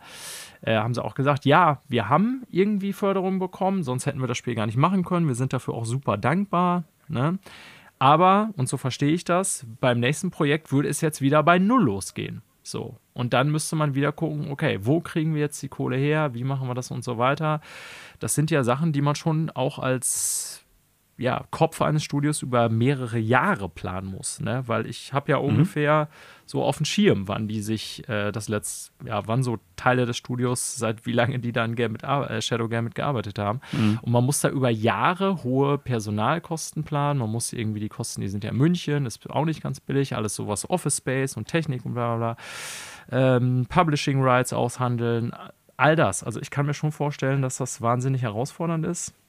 Hm, ob ich ich kann überhaupt nicht sagen, was für eine Entscheidung ich in dieser Situation getroffen hätte, um da jetzt nochmal drauf zurückzukommen. Äh, aber ich sehe das, was du meinst. Also ich, ich hätte keinen Bock auf diese Verantwortung für so viele Angestellte.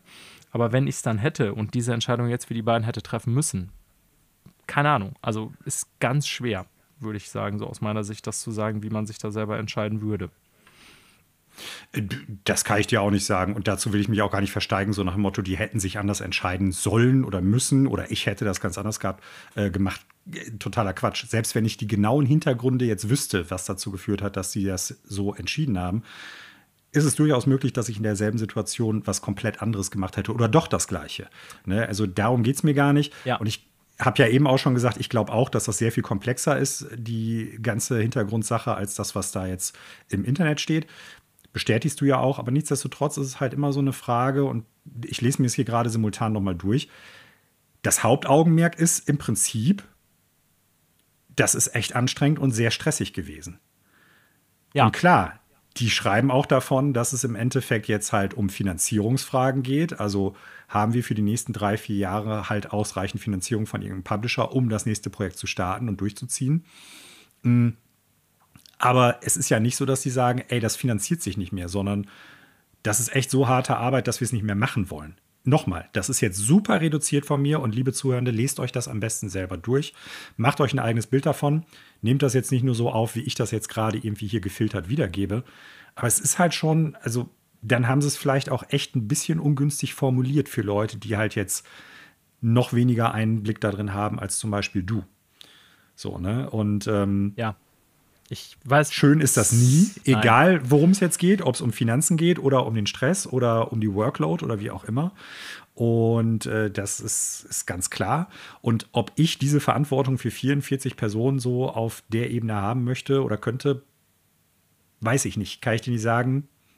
Müsste ja. ich gut für bezahlt werden, sagen wir es mal so. Auf jeden Fall, ne? Und dann, wie gesagt, auch die Entscheidung zu treffen. Also ich, ich glaube schon, dass es all diese, diese Gedanken, die wir jetzt hier mal eben ganz schnell äußern, ja, wie wäre es denn mit Verkauf gewesen oder Anteilsverkauf oder andere übernehmend und so. Ich bin mir ziemlich sicher, dass es all diese Gedanken gab und auch Verhandlungen gab, jede Menge. Da könnt ihr wohl von ausgehen, ohne, wie gesagt, dass ich da jetzt interner weiß oder sie irgendwie bekannt geben kann oder will oder was weiß ich was. Aber ähm, das wird mit Sicherheit keine Hauruck-Entscheidung gewesen sein. So, es ist, glaube ich, kann man schon sagen, irgendwie auch so ein. Das glaube ich auch nicht. Ne? Also, das glaube ich auch nicht. Genau, es mhm. ist schon, glaube ich, so ein bisschen Einblick in die deutsche Spieleentwicklungsszene auch, weil Mimimi war mhm. ja schon ein bekannterer Name in Deutschland, muss man sagen.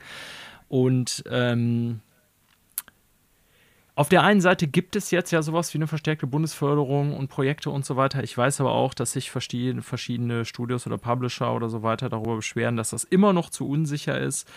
Und ich glaube einfach global ist es, also Deutschland kann sich ja nicht vom globalen Markt loslösen, natürlich auch ein ziemlicher Verteilungskampf im Sinne einer Konsolidierung. Kon Alter, ich kann das Wort nicht mehr aussprechen.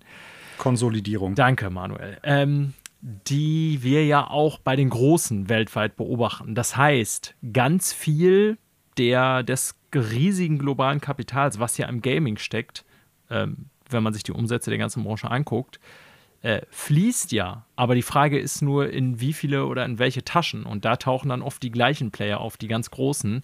Und da gibt es halt so einen ganz großen Mittelbau und Unterstand, sag ich mal. Ich will jetzt hier nicht über Schichten sprechen oder so die darunter klarkommen müssen. Und die Zeiten, das wissen wir, glaube ich, alle, für Indie-Developer sind die letzten Jahre härter und härter geworden. Und nicht das, also ich erinnere nochmal hier an dieser Stelle in die Psych Odyssey ähm, Doku, mhm. ne, in der man ja eigentlich genau diesen Prozess hier, den wir jetzt hier besprechen, mehr oder weniger, äh, Folge für Folge fast verfolgen kann, bei einem Studio, was natürlich nochmal viel größer und renommierter ist, aber nichtsdestotrotz im Grunde in gleichem Maße stattgefunden hat, wo die gesagt haben, ey, wie finanzieren wir jetzt eigentlich das nächste Projekt?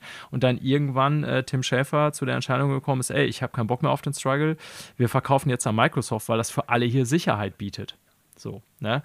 Diese Option ja. hat aber natürlich auch nicht jeder. So und ähm, die sind jetzt ja auch in einem Markt gewesen. Also mit dieser Nische, die die besetzt haben, Stealth-Genres, mm. das wissen die auch. Das sagt auch ein Flo selber. Das wissen die alle, dass das eine Nische ist. Und das ist ja ganz interessant. Sie gehen ja in einem Statement, die beiden Chefs auch nochmal darauf ein und sagen: Ja, wenn jetzt Leute sagen würden, ja, dann mach doch was anderes, was sich vielleicht irgendwie millionenfach, äh, millionenfach verkauft oder so. Sagen, ja, so einfach ist das nicht, mal eben komplett neues Spiel zu machen, weil wir müssen da voll ins Risiko gehen, weil die Leute, die wir jetzt hier haben, die können das sehr gut. Ne? Und ich glaube, das ist eine ähnliche Situation, wie wir bei bei Arcane auch besprochen hatten, Manuel. Man hatte halt so ein mhm. Studio und die können eine bestimmte Sache ziemlich gut, aber wenn du denen jetzt sagst, ey, mach mal bitte einen First-Person-Shooter, ähm, wir haben das zuletzt bei dem Gollum-Spiel gesehen. Ne? Sowas kann auch ordentlich ins Rad laufen. So, ja, und äh, mhm. das finde ich ganz interessant, dass sie in einem Statement gesagt haben, ja, wir können nicht mal eben einfach so irgendwie ähm, komplett das Genre wechseln und irgendwas anderes machen, äh, weil natürlich das auch von Manpower und vor allen Dingen äh, Knowledge innerhalb des Studios abhängig ist. Und mhm. ich, das wissen die alle, dass die in so einem speziellen Genre behaftet waren. Äh, wie gesagt, alle Spiele gut bewertet zuletzt, Critic Darlings, aber dass man damit natürlich keine Abermillionen verkaufen kann, wussten die genauso. Ne? Und ja. dann wird es schwierig. Und du startest im Grunde bei jedem Spiel bei Null, jetzt nicht nur was die Finanzierung angeht, sondern du hast ja nicht irgendwie so ein Live-Service-Game ongoing oder du hast nicht eine feste Fanbasis, die du aufgrund eines Franchises immer wieder bedienen kannst oder so. Du musst im Grunde jedes Mal dir deine Käuferschaft mit jedem Spiel ziemlich neu erwerben, es sei denn halt diejenigen, die schon wissen, dass Mimimi halt geile Stealth-Games macht und deswegen zugreifen. Aber das ist ein harter Markt und ich glaube, dass man hier die es hätte auch anders laufen können. Wir hätten uns, glaube ich, alle was Positiveres gewünscht, aber offensichtlich Absolut. Mhm. ist es jetzt so, dass es dann eben äh, für die Entscheider zumindest keine Zukunft mehr hatte. Ja, wie gesagt, also das Statement liest sich halt ein bisschen in eine andere Richtung als das, was du jetzt gerade nochmal präsentiert hast. Und ich denke dann natürlich auch an so Fragen wie zum Beispiel, vielleicht haben sie es auch irgendwie ausgelotet, was ist mit Crowdfunding, was ist im Prinzip irgendwie mit einer Neustrukturierung, um den Stress für solche Sachen irgendwie anders zu verteilen. Gerade wenn du halt so eine, so eine, weiß ich ja nicht, aber vielleicht eher so eine Top-Down-Struktur hast oder sowas. Das sind dann eher so Sachen, wo ich denke, hätte man zumindest den Grund, den die da jetzt als prädominant irgendwie präsentieren, vielleicht auch noch ein bisschen abschwächen können. Finanzierung, wie gesagt, mit Sicherheit haben die da auch auf Crowdfunding oder ähnliches geguckt, gerade weil ich glaube, in dem Nischengenre, wo die halt unterwegs sind, ja. sich durchaus jetzt einen Namen gemacht haben, auch mittlerweile. Ja. Hoffe ich, denke ich. So, ne? Aber auch ja. das, ich kann es nicht genau sagen. Und das Letzte, was ich, was, was ich jetzt noch zu dem, was du gerade geäußert hast, sagen möchte, ist, ähm, ja, also diese Konsolidierung der, ich sag mal, Finanzen, der, der, der Erträge aus Videospielen, nennen wir es mal so in der Meinung eines besseren Ausdrucks, die liegt natürlich gerade so bei den, bei den großen Global Playern. Nichtsdestotrotz ist ja ein wichtiger Punkt auch, Deutschland ist ein relativ teures Arbeitnehmer-Arbeitgeberland. Absolut. Und ein Videospiel Absolut. kostet aber trotzdem nur so viel in Deutschland, mal abzüglich von irgendwie äh, einigen kleineren Sachen. Im Prinzip bleibt aber der Preis ja der gleiche, ob das Videospiel jetzt in Deutschland verkauft wird, das in China, ich überspitze das jetzt mal, im Vergleich zur deutschen Produktion für ein Apple und ein Ei produziert worden ist, dann kostet es hier 60 Euro.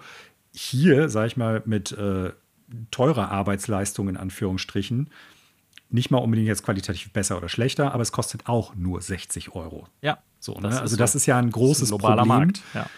Genau, weil halt der Preis mehr oder weniger steht für Videospiele. Und wir regen uns natürlich immer mal wieder drüber auf. PlayStation-Spiele kosten jetzt 79,99. Das löst aber das Problem nicht. Theoretisch müsste man dann eigentlich sagen, Videospiele aus Deutschland müssten dann eigentlich, äh, ich sag mal, preisbereinigt teurer sein. Ja. Was dann natürlich wieder zu weniger Verkäufen führt. So, ne? Also es, das ich habe da keine Lösung für. Ich bin kein. Wie, was muss man dafür studieren? Volks, ähm, Volkswirtschaft oder was, was braucht man dafür? Ja, BWL, VWL? Ich habe keine Ahnung. Nee, VWL. Ja. VWL, ähm, ne? ja. Da gibt es auch keine einfache Lösung für, ne? Aber da muss ich natürlich ähm, bei sowas wie Wirtschaftspolitik oder Wirtschaftsförderung Deutschland sich über genau solche Dinge bewusst sein. Ne? Das heißt, welche Branchen können wir überhaupt noch hier finanzieren? Wie ist da die globale Preisstruktur? Will sagen damit, es ist ja kein Zufall, dass wir in Deutschland im Vergleich zu vor 120 Jahren oder so kaum noch Textilbranche haben. Also sprich, dass woanders ja. hingewandert ist, wo Arbeitskräfte billig sind äh, und dann der globale Preis natürlich dementsprechend auch so ist, wie er ist. Äh, Kleidung von hier müsste halt deutlich teurer sein, wenn man die hier herstellen würde, ja. Aber gleichzeitig will natürlich Deutschland so einen Standort dann, glaube ich, auch nicht nicht vollständig verlieren. Und da sind wir genau beim Thema Wirtschaftsförderung. Äh, das kann eine gewisse Sicherheit bieten, wie man hier sieht, aber auch nur von Projekt zu Projekt. Und danach beginnst du wieder bei Null und dann musst du gucken. Ne? Und so ein Unternehmen wie Microsoft, das geht erstmal auf absehbare Sicht nicht pleite. Also wenn du bei denen bist, dann werden deine Gehaltschecks äh, ziemlich sicher erstmal eine ziemlich lange Zeit gezahlt. Du wirst vielleicht relokalisiert oder was weiß ich was oder ans andere Projekt gesetzt oder irgendwie, was weiß ich, da wird intern umstrukturiert. Du kannst aber davon ausgehen, dass diese fetten Global Player erstmal äh, beisammen bleiben und auch ihre Rechnung zahlen können in den meisten Fällen. Ja, wenn du dann bei so einem Indie-Studio bist, äh, dann kriegst du zwar eine Bundesförderung und dann musst du beim nächsten Spiel aber trotzdem wieder bei Null anfangen, ja. Und das sind schwierige Fragestellungen, auf die es auch keine einfachen Antworten gibt. Nö, so sieht's aus. Ja, erste Nachricht leider ein bisschen, bisschen, nicht nur ein bisschen, durchaus traurig insgesamt. Und wir hoffen für alle Beteiligten, egal ob ganz oben oder ganz unten im Studio, dass es sich zum Besten wendet, dass alle wieder, ich sag mal, auf die Beine kommen, dass das Studio in der Art und Weise abgewickelt wird. Und das schreiben die ja auch, was ich ganz gut finde, dass die Leute übergangsweise halt auch unterstützt werden und so weiter und so fort. Nicht so wie bei vielen anderen, gerade amerikanischen Studios, die geschlossen werden, die stehen von heute bis morgen oder von heute auf morgen einfach auf der Straße. Es läuft ja zum Glück in Deutschland generell ein bisschen anders genau. in der genau. Regel. Und hier speziell auch nochmal. Ähm, so, aber auch langfristig betrachtet, dass alle da, ich sag mal, irgendwo neu unterkommen und das weitermachen können, was sie gerne machen, was sie gut machen, wie man es ja auch gesehen hat. Das bleibt natürlich zu hoffen. Yes. So, jetzt kommen wir wie ich finde, zu einer erfreulicheren Sache, nämlich äh, dem New Super Mario Bros. Wonder Direct. Hast du es gesehen, Daniel? Ich habe es kurz vor der Sendung, das habe ich gerade noch okay. äh, beenden können, äh, noch geschafft. Äh, war ja heute ein bisschen knapp mit der Arbeit, haben auch dankenswerterweise mhm. noch nach hinten schieben können. Und dann habe ich es wirklich die letzten 15 Minuten am äh, Schreibtisch noch eben reingepresst. Und ja, also man sieht halt ein bisschen mehr über das Spiel. Und ich denke, darüber werden wir jetzt reden. Ich bin äh, ganz positiv angetan. Es war aber auch jetzt nichts da, was mich wahnsinnig überrascht hätte. Ich weiß nicht, wie es dir ging. Nein, im Großen und Ganzen ist da jetzt nichts irgendwie dabei, wo ich sage, wow, das gibt irgendwie der, dem Plattformer-Genre jetzt irgendwie einen ganz neuen Spin oder sowas. Ich fand viele Ideen, die sie gezeigt haben, sehr cool. Es wird jetzt auch ein bisschen klarer, was mit diesem Wonder gemeint ist. Ähm, ja, also fangen wir mal so an. Es wird super viele verschiedene spielbare Charaktere geben, die sich von der Steuerung her und von der Spielhaptik und von, von der Spielphysik her genau gleich steuern. Das haben sie extra nochmal betont. Also Mario, Luigi, zwei unterschiedliche ja. Toads, Toadette, ähm, Daisy und Princess Peach. Man wird Yoshi spielen können und ich glaube, Nabbit heißt er. Ne? Ich weiß jetzt nicht mehr, wie er auf Deutsch heißt. Also dieser Whatever. Hase mit diesem. Dummer ja, Hase, ja. Dummer Hase nennt Daniel ihn jetzt. Äh, Man wird online spielen können, aber nicht zusammen. Das fand ich ein bisschen merkwürdig. Also es gibt im Prinzip so eine Art Modus wie bei den Dark Souls-Spielen, ja. dass man halt so quasi den Ghost eines anderen Online-Spielenden äh, sehen kann. Und teilweise kann man sich dann auch unterstützen, indem man irgendwie ein Item abgibt oder irgendwie so ich sag mal, irgendwas Gutes für die andere Person tut. Aber man wird nicht in der gleichen Instanz, irgendwie wie beim Couch-Koop, wie früher bei Super Mario Bros. Wii oder so, zusammenspielen können. Nee, ist so ein Support-Mode irgendwie eher so. Ne? Genau, so eine Art ja. Support-Mode ist das so. Es wird die Möglichkeit geben, dass man online gegen Freunde so ein Rennen macht. Das heißt, wer ist am schnellsten durchs Level durch? Fand ich jetzt auch eine ganz witzige Idee. Und äh, ja, ich, also mir hat so die, die Grafik insgesamt gefallen, was man so gesehen hat. Also jetzt nicht technisch irgendwie äh, State of the Art oder sowas, aber es sieht schon cool aus. Was ich auch gut finde, ist, es wird ja nicht mehr im Pilzkönigreich spielen. Und dementsprechend sieht man auch viele Gegner und viele Charaktere, die komplett anders sind. Also irgendwie auch da mal was Frisches irgendwie reinzubringen, finde ich super. Ich finde den Benjamin Blümchen Mario ganz gut. Also von daher, mir hat es richtig gut gefallen. Ja, ja, ich, also, ne, meine Eindrücke sollte sich jetzt gar nicht vorhin so skeptisch anhören sind. Also, das wird garantiert ein super äh, produziertes Spiel. Ähm, ich fand auch, gebe ich dir recht, es sieht hübsch aus. Es ist jetzt nicht so, als ob es irgendwie die Welt aus den Angeln hebt oder so, man sowas noch nie gesehen hätte. Aber ich finde so gerade diese etwas crazy Passagen, so durch das Wonder-Item oder so, ähm, das hat schon ein optischen Look, der wiedererkennbar ist. Und ich gehe davon aus, dass so Spielbarkeit und Umfang sowieso stimmen. Also ich glaube schon, dass es ein richtig glattes äh, Mario-Spiel wird. Und ich persönlich hätte jetzt natürlich lieber irgendwie das neue 3D-Mario gesehen. Also die 2D-Marios catchen mich in der Regel weniger seit meiner Kindheit, weil ich so klassische 2D-Plattformer, Jump-Run-Games einfach nicht mehr so häufig spiele. Aber nichtsdestotrotz äh, sind das natürlich immer super Spiele. Ne? Also mhm. ich habe keinen Zweifel, dass es gut wird. Ja, davon gehe ich auch aus. Also waren ja auch alle Mario-Spiele. Selbst sowas wie Mario Sunshine ist kein schlechtes Spiel, aber es ist halt auch nicht kein Superspiel. Aber es sind nie schlechte Spiele, will ich damit sagen. Ähm, ich hoffe so ein bisschen, sieht aber leider nicht ganz so aus, dass die noch eine Sache von Super Mario World zurückbringen. Also vieles, finde ich, hat mich an Super Mario World erinnert. Nicht vom Design her, sondern von den Möglichkeiten, dass du halt ein Item quasi mitnehmen kannst, dass du immer zwei Items hast, dass du die austauschen kannst, wenn du möchtest und so weiter und so fort.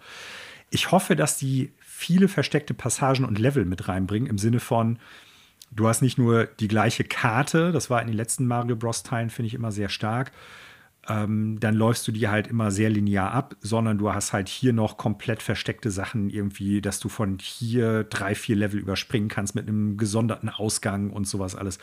Das würde ich mir wünschen, dass die das mit drin haben. Da habe ich richtig Bock drauf und äh, ja, ich freue mich auf das Game. Also kann ich nicht anders sagen.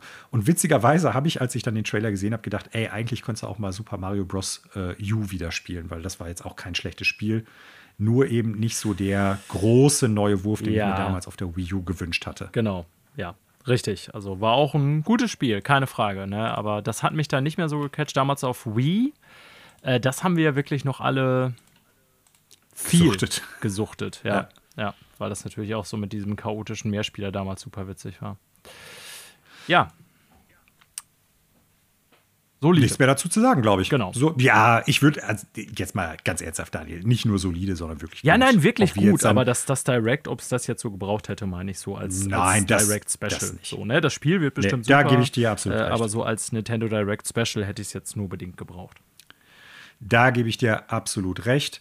Ähm, ich meine, die Frage bleibt ja auch so ein bisschen, und da brauchen wir jetzt nicht lange drüber sprechen, Wann kommt denn jetzt die Switch 2? Wann wird sie angekündigt? Es gibt, wir haben ja schon über viele Gerüchte gesprochen. Es wird, ich glaube, im Januar ja so eine große, ich glaube, zweitägige, zweitägige Nintendo, ich weiß jetzt nicht mehr, wie es heißen soll, so ein zweitägiges Nintendo-Event geben.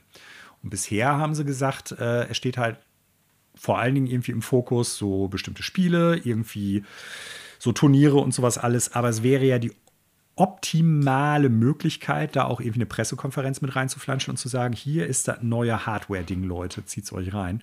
Ähm, dann sehen wir vielleicht auch das neue 3D-Mario irgendwann mal. Aber man kann ja träumen. Bleibt, Ja, man wird doch noch träumen dürfen. Ja, das, so. das, das Ganze, so. machen zwar noch Spinner. Man wird doch noch träumen. Tja, oder Leute, die schlafen, ne? Ja. Meistens ihren Rausch ausschlafen. So, dann kommen wir zu Focus Home Entertainment, die äh, zu zwei Spielen auch neues Gameplay bzw. neues Zeug gezeigt haben. Und ich fange mal mit Banishers Ghosts of New Eden an. Hattest du dir das auch reinziehen können? Ähm, das andere Spiel, äh, Space Marine 2, kann ich ja schon mal sagen, habe ich geschafft. Ähm, Ghost of New Eden habe ich nicht okay. mehr geschafft, mir reinzuziehen. Ja. Mache ich jetzt so also, nebenbei, ja. Mhm. Also, äh, ich muss sagen, nicht, dass mich das jetzt so gut äh, überzeugt hat im Sinne von, das werde ich jetzt auf jeden Fall vorbestellen, aber ich fand, das sah alles und das meine ich jetzt sehr positiv, wenn ich dieses Wort benutze, solide aus. Ähm, ich bin durchaus gespannt, was das wird. Also bei dem anderen Spiel, über das wir gleich sprechen werden, da bin ich fest von überzeugt zu wissen, was es halt genau wird und wie, was ich da zu erwarten habe.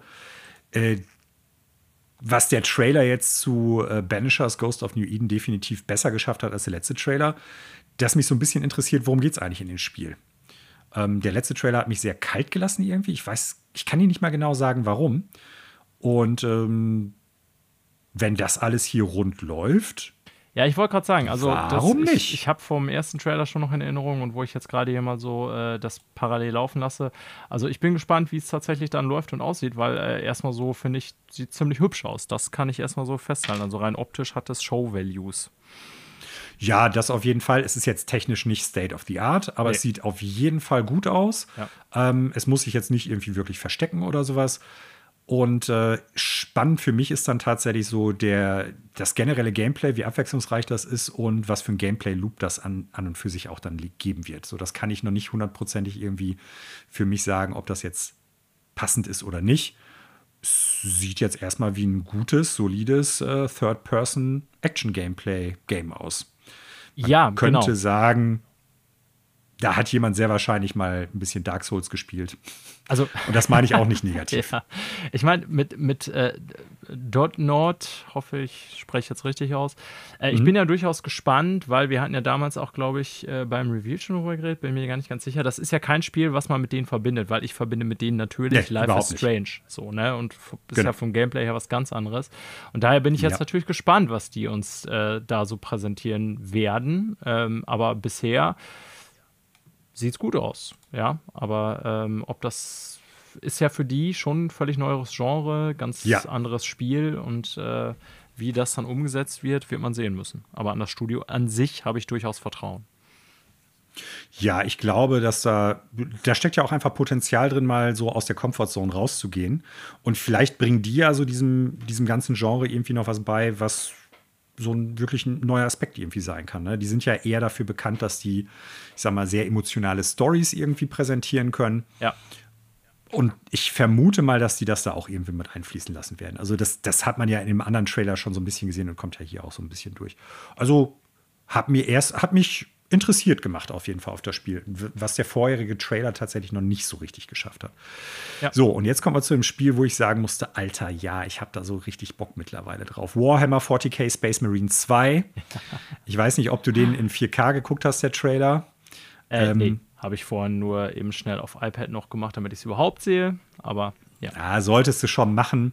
Also auch das ist jetzt nichts irgendwie, wo ich denke, es gab noch kein Spiel, was besser aussah oder so, überhaupt nicht. Aber das sieht insgesamt super rund aus. Und die schaffen es tatsächlich richtig, richtig gut, dieses 40k-Universum, also dieses, diese Dark Grim Future so zu präsentieren. Ähm, also ich hatte vorher schon mal gesagt, dass ich Bock darauf habe, vor allem, weil es ja auch einen Drei-Player, äh, Drei-Spieler äh, Online- bzw. Koop-Modus geben wird. Das ist, finde ich, also nach wie vor, wenn ich das so sehe, ich bin super gespannt. Das könnte richtig geil werden, wenn das gut funktioniert. Ja. Also ich, ich hoffe, dass es wirklich dann auch abwechslungsreich ist, weil bei den letzten Gears of War-Teilen, ich war ja nie der größte Gears of War-Fan, aber so die letzten vier und fünf vor allen Dingen, muss ich sagen, wir haben das teilweise, also fünf vor allen Dingen, äh, online ja mal gezockt. So mit zwei, drei Leuten. Und ich fand das irgendwie dröge. Das hat mir nichts gegeben. Ähm, prinzipiell ist ja das Gameplay ähnlich gestaltet. Ne? Ja. Zumindest soweit man es jetzt gesehen hat. Was ich aber hier sagen kann, natürlich das, das Setting, das Universum gefällt mir natürlich schon sehr viel besser, weil ich ja diese, diese Grimdark Future sau cool finde. Auf der anderen Seite, ich finde schon auch, dass diese Kampfarenen, in die man sich dann ja so reinbegibt, und das ist ja nicht anders als bei Gears of War, weniger als so abgegrenzte Arenen aussehen. Weißt du, wie ich das meine? Ja, ja. So, ne? und das hat mir bei Gears of War 5 vor allen Dingen auch nicht gefallen. So ja, das stimmt. Da lief man immer halt da in so einem Bereich so und dann siehst du Cover und dann weißt du, okay, hier in der Arena fight ich jetzt und so und vorher ist Tunnel. Ja. Ne? So, ja. Genau. Und äh, wie gesagt, ich habe da echt Bock drauf. Man sieht einiges so. Ich bin jetzt wie gesagt, nie der Übernerd, was Warhammer betrifft. Und gerade, also wenn dann schon eher Warhammer 40k, aber selbst da nie so drin gewesen wie jetzt, was weiß ich, die Die Hard Fans. Ähm, aber kenne so die ganzen Fraktionen, die es zumindest damals gab. Und ähm, ich bin mir nicht ganz hundertprozentig sicher, aber ich meine, dass man irgendwie zwischendurch in dem Trailer in den Kämpfen auch eine Frau gehört hat. Und das wird dann unter Umständen darauf hinweisen, dass diese Sororitas da eventuell drin vorkommen. Ähm, ich hoffe nämlich, dass man nicht nur gegen Tyranniden kämpfen wird. Weil sonst könnte das irgendwie, je nachdem, wie lange die Kampagne ist, natürlich irgendwann auch so ein bisschen werden. eintönig ja, werden. Gebe ich dir recht. So, und es gibt ja durchaus echt coole andere Fraktionen aus dem Warhammer 40k-Universum, die man noch mit reinfließen lassen könnte. Ich habe richtig Bock drauf. Ich finde, es sieht echt gut aus und ähm, soll dieses Jahr noch kommen. Ich bin zwar skeptisch, weil auch jetzt haben wir immer noch kein Veröffentlichungsdatum. Das ist der große Punkt für mich. Also wir sind jetzt, ja, quasi September. Ähm, ja. Winter, ich habe gerade nochmal nachgeguckt, Release seit Winter und ich habe natürlich auch beim Trailer nochmal am Ende geschaut, ob da irgendwie, weil das war natürlich meine große Hoffnung, wenn die jetzt gesagt haben, hier, wir haben hier das kleine Showcase mit irgendwie Info zu äh, Space Marine 2, dachte ich so, okay, wird bestimmt Release-Date kommen, aber nope. Nee, und leider nicht. Ehrlich gesagt, also ich weiß jetzt nicht, ob es, ich würde es noch nicht mal schlimm finden jetzt, zumal es dieses Jahr noch so ultra viel nachzuholen gibt, aber ich könnte mir mittlerweile vorstellen, dass es ins nächste Jahr rutscht irgendwie. Wäre auch ein guter, weiß ich nicht, Februar-Titel oder so für mich. Also, ähm, weil ja, ja, ist jetzt noch drei Monate hin, so bis Weihnachten mehr oder weniger. Also es wird schon eng. Ja. So, kommen wir zu PlayStation. PlayStation sagt, wir wollen mehr Geld. Und zwar für das PlayStation Plus-System. Ich nenne es jetzt mal System, weil es ja so ja. unterschiedliche äh, einzelne Schichten gibt, durch die ich bis heute auch noch nicht hundertprozentig durchgestiegen bin. So, und neben, das haben die ja in dem PlayStation Box ganz nett gemacht. So, erstmal gibt es natürlich hier, die Spiele könnt ihr dann jetzt im kommenden Monat umsonst spielen. Ähm, Ach, mich hat ja, alles kalt gelassen. Da war noch was. Zwischen Saints Row, Black Desert, äh, Traveler Edition, Generation Zero, alles so Spiele, die so, ich sag mal, in meiner Wahrnehmung eher so geht so waren. Und äh, ja, dann kommt nochmal der Hinweis irgendwie, ihr könnt jetzt auch noch die letzten ein, zwei Tage die Spiele vom August runterladen, die ihr gratis kriegt. Also macht das mal jetzt. Ach ja, aber da war ja noch was. Äh, wir wollen jetzt auch mehr Geld für euch. Und zwar aufs ganze Jahr verteilt. PlayStation Plus Essential wird dann jetzt 80 Euro, nee, 71, äh, 72 Euro kosten. Jetzt hätte ich mich fast mit den Dollarpreisen vertan. PlayStation Plus Extra für 12 Monate 126 und PlayStation Plus Premium für 162 Euro. Ähm, Jetzt schreiben Sie hier noch nicht, wie sich das auf die einzelnen Monate niederschlagen lässt, wenn ihr jetzt ein ein oder drei oder sechs Monate. Genau, das ist nur der jährliche Preis, ja zwölf Monate. Ja. Genau.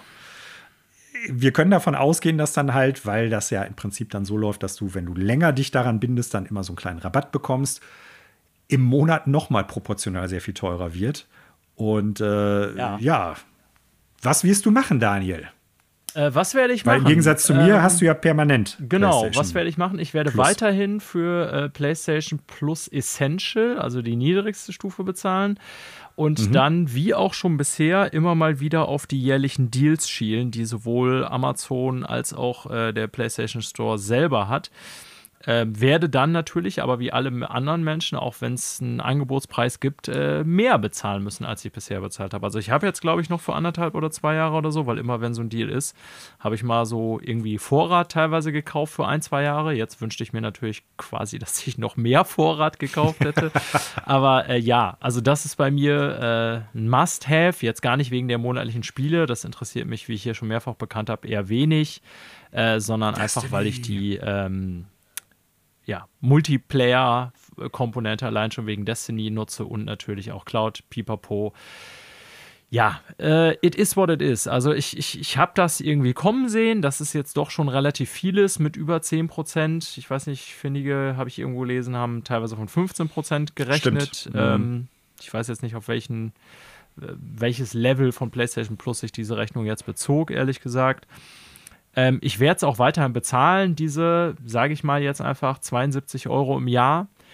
Ähm, Im Normalfall werde ich dann weniger bezahlen, ob der monatlichen, äh, ob der jährlichen Deals, wie gesagt, aber trotzdem, es ist halt teurer jetzt. Punkt. So und ich will es jetzt gar nicht so abtun und sagen, ja, es war irgendwie abzusehen, aber ähm, dass Sony jetzt eher. Aber es war abzusehen. Ja, es war abzusehen. Also, dass Sony jetzt eher doch ein ganzes Stück erhöht als Microsoft, wundert mich dann vielleicht doch ein bisschen. Microsoft hat mit Sicherheit auch tiefere Taschen, haben ja aber zuletzt mhm. auch schon paar Preisanpassungen angenommen, auch wenn sie nicht drastisch waren.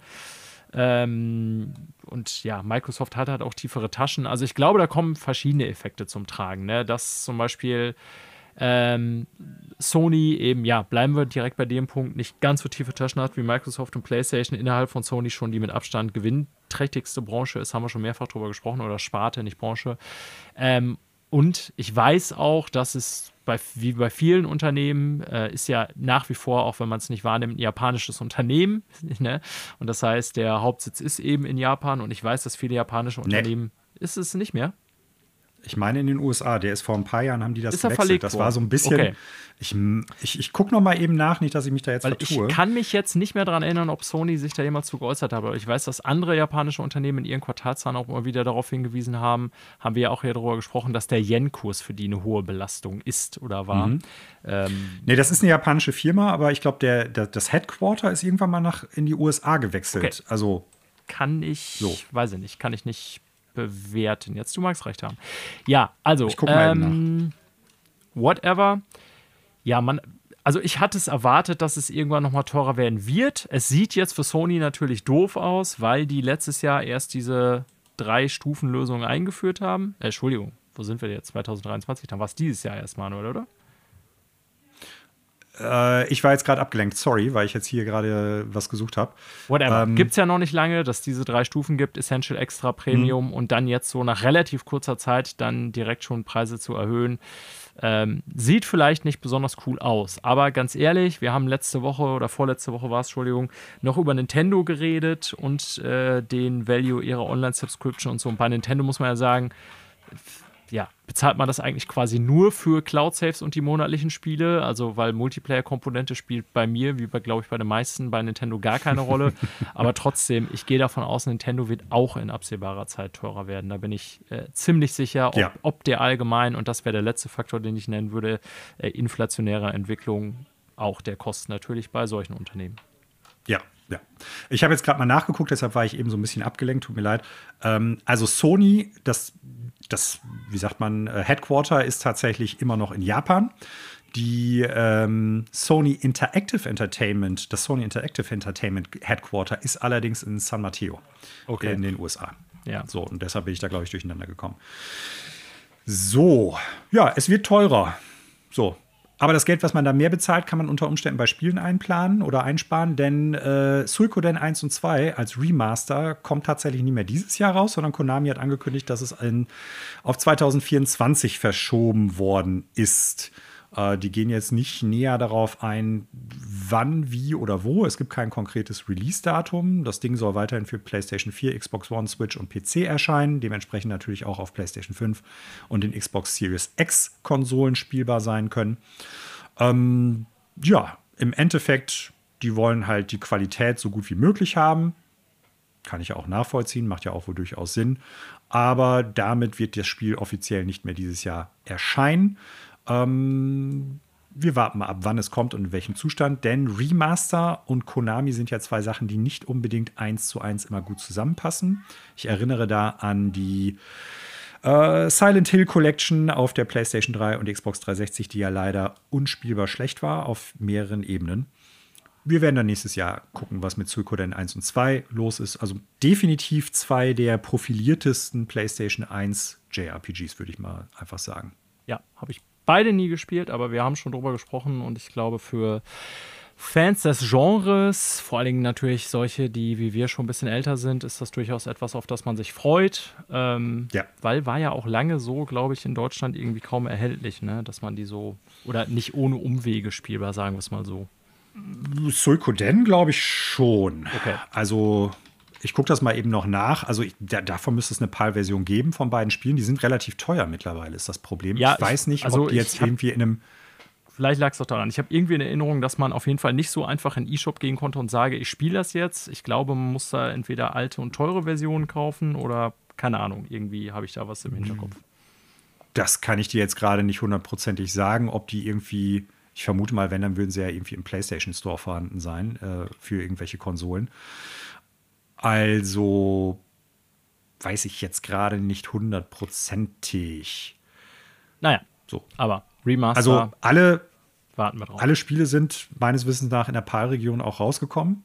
Ja. So, aber wie gesagt, eins und zwei mittlerweile relativ teuer. Okay. Wenn man die komplett in, in der Schachtel haben will. Ja. 2024 können wir sie dann wieder spielen auf neueren Konsolen. Ähm, wir kommen zu Rockstar. Und wir haben über die letzten Jahre oft darüber gesprochen, dass so ein paar namhafte Leute bei Rockstar gegangen sind. Das war auch direkt mein äh, Gedanke, ja. So, und der Name sagte mir jetzt direkt nichts. Mir tatsächlich Michael schon. Unsworth. Okay, dann kannst du vielleicht mehr dazu sagen. Nee, gar nicht also, so jetzt äh, irgendwie, dass ich ihn persönlich kenne, aber ähm, ich habe den. Ach, ich dachte, du warst gestern noch essen mit dem. Okay. Ja, mhm. genau. ich habe den tatsächlich aber schon äh, diverse Male irgendwo fallen gehören, den Namen, vermutlich in anderen mhm. Podcasts mhm. im Zusammenhang mit Rockstar. Und die Rede ist von Michael Unsworth, der äh, Rockstar jetzt, ja, verlässt nach 16 Jahren. Äh, und ja, Leadwriter oder wie hieß die genaue Position? Auf jeden Fall äh, Writer für Writing viele, Director. Writing Director, sowas. Äh, für viele Spiele war, die wir mit Rock, äh, ja, die wir mit Rockstar verbinden oder die auch die Welt mit Rockstar verbindet. Äh, Grand Theft Auto 5 und 4 werden hier genannt. Max Payne 3 äh, wurde auch von Rockstar äh, veröffentlicht. Mag sich heute oder die, ja, nicht mehr viele daran erinnern, aber ist so. Ähm, L.A. Noir. Max Payne gehört mittlerweile Rockstar. Ja, mhm. tatsächlich, ja. Ähm, ist ja hier, äh, für alle, die es nicht wissen, Sam Lake von äh, Remedy ist ja die ursprüngliche Max Payne-Version. Mhm. Ähm, L.A. Noir, das war ja auch irgendwie ein abgefahrener Titel. Ich kann mich noch erinnern, wie wir das damals irgendwie bei Christian, glaube ich, unserem Kumpel gespielt haben. Also es war irgendwie mm. nicht so was, wo ich dachte, das ist ein gutes Spiel, aber auf gewisser Hinsicht, wie so alle Rockstar-Titel, hatte das schon was Beeindruckendes, ne, damals, würde ich so mm. sagen ich weiß nicht mehr, ob es damals jetzt speziell die Gesichtsanimationen waren, die mir so in Erinnerung geblieben waren, aber ähm, so. Ähm, ja, auch. Ja. Mhm. Also so. ich glaube, das Setting und die Gesichtsanimation, genau. weil die Gesichtsanimationen waren ja, das war so eine, ich, da mögen mich jetzt Leute irgendwie für schelten, dass ich das irgendwie falsch wiedergebe oder dass ich das falsch auf dem Schirm habe. Die haben ja im Prinzip Gesichter gefilmt, während die Sachen eingesprochen worden sind. Ja. Ne, also im Prinzip Face Mocap gemacht, aber nicht wirklich Mocap, sondern als Texturen das Ganze dann auf ein Gesicht draufgeklebt, sage ich jetzt mal so ein bisschen. Ja. Also eine, eine etwas andere Technik benutzt. Und das war damals, wenn man es heute sieht, dann ist das halt so ganz stark dieses Uncanny Valley. Also es, es sieht merkwürdig aus, aber damals war es technisch halt, äh, ich sag mal, wenig bis kein Spiel hatte halt Gesichtsanimationen, die so expressiv waren. Und das war auch gleichzeitig ein Problem von Eleanor, fand ich, weil vieles wirkte dann völlig überdramatisiert, weil man ja anhand der Gesichtsanimation dann erkennen sollte, ob einer äh, ja, äh, einen anlügt. Ich erinnere mich, äh, genau, man sollte. Ja, wie auch immer, kommen wir nicht vom Thema ab. Also äh, am bekanntesten habe ich jetzt noch ausgelassen, äh, war er ähm, neben Dan Hauser ja eigentlich einer der Leadwriter, so würde ich das jetzt äh, interpretieren, von den beiden Red Dead Redemption Spielen. Und ja, hat also eigentlich so als Writer an allen namhaften Rockstar-Games der letzten Jahre, Jahrzehnte fast mitgearbeitet und hat jetzt ähnlich wie genannter Dan Hauser, der natürlich so der namhafteste Abgang ganz klar war, ne, weil es eben die beiden Hauser-Brüder ja waren, so die da immer sehr prominent waren.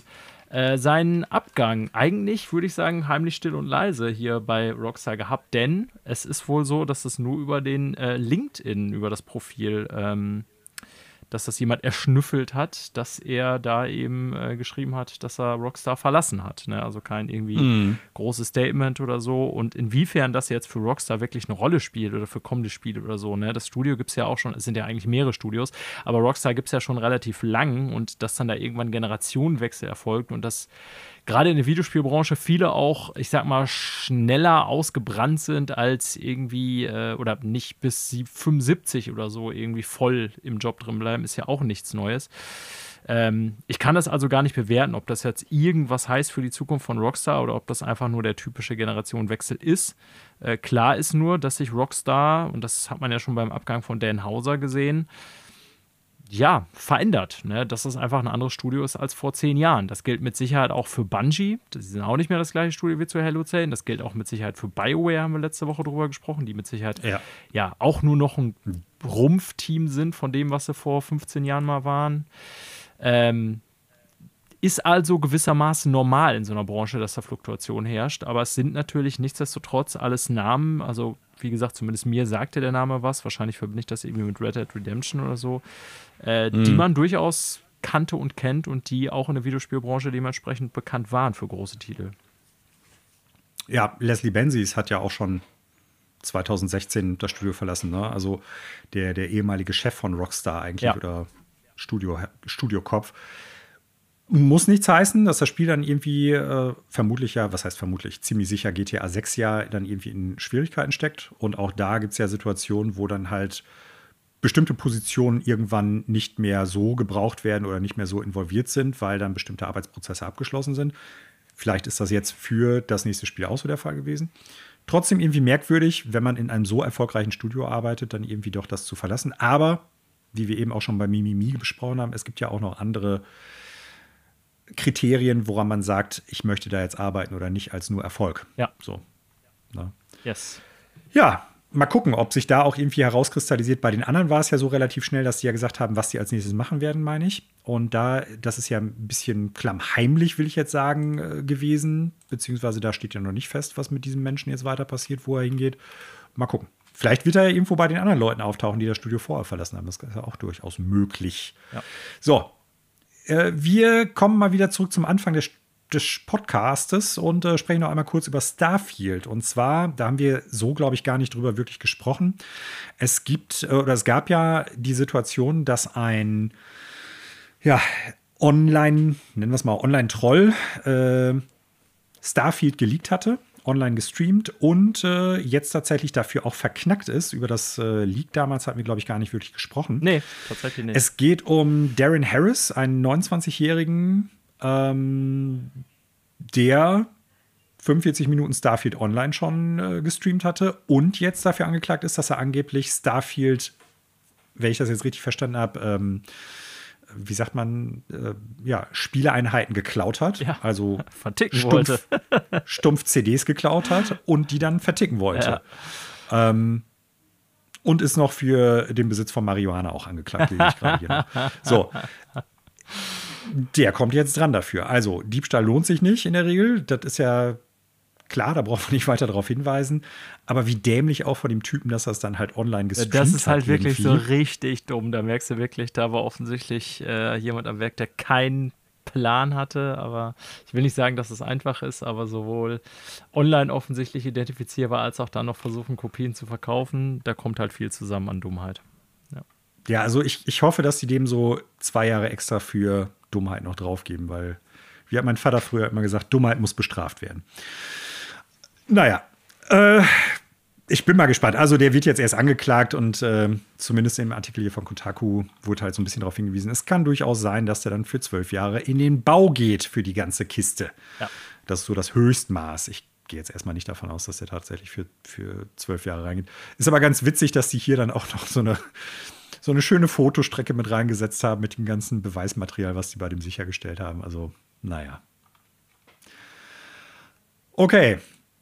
Dann kommen wir zu den letzten paar Neuigkeiten. Auch nur eine kurze Sache. Du warst ja genauso wie Connor auf der Gamescom. Connor zwar jetzt nicht auf der richtigen Gamescom, sondern auf dem Xbox Fan Fest. Du warst ja zusammen mit unserem gemeinsamen Kumpel Hanno. Grüße gehen raus auf der Gamescom an sich. Und äh, dieses Jahr waren die Besucherzahlen tatsächlich höher als im vergangenen Jahr. 320.000 Personen waren auf der Gamescom 2023.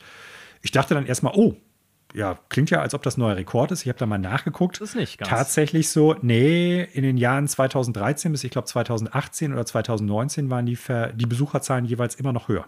Ja. Teilweise auch, ich glaube, über 400.000 teilweise. Ähm, Trotzdem, Trotzdem eine deutliche Steigerung im, zum Vergleich zum Vorjahr. Deutliche Steigerung. Ich glaube, 270.000 waren es im vergangenen Jahr oder 275.000. Das heißt, auch da, zumindest als Institution, ich sag mal, als Videospielmesse im weitesten Sinne, aber auch so für den Videospielstandort Deutschland und Europa, weil es ja nicht nur Leute aus Deutschland waren, die da hingekommen sind, äh, durchaus solide und gut. Ja, es ist, also Gamescom, wie jeder weiß, lebt ja vom Publikum, ne? Und ich habe ja es ja. ja. auch letzte Woche, also ich war ja speziell von Nintendo enttäuscht. Äh, habe ich witzigerweise auch noch in einem anderen Podcast mhm. gehört, Manuel, bei IGN sprachen wir darüber, die hatten ja ihren Stand auf der Messe und da haben sie auch gefragt, ja, ja. warum hatte ich jetzt erst heute zufällig tatsächlich gehört, haben sie auch gefragt, ja. ey, warum hatte Nintendo denn all die Spiele nicht dabei, die sie jetzt dieses Jahr noch rausbringen? Ne? Also ich war offensichtlich nicht der Einzige, der sich diese Frage gestellt hat. Ähm, aber es ist natürlich auch einfach bei der Gamescom so ein Come-Together jetzt so von meiner Seite als Privatbesucher. Ähm, mhm.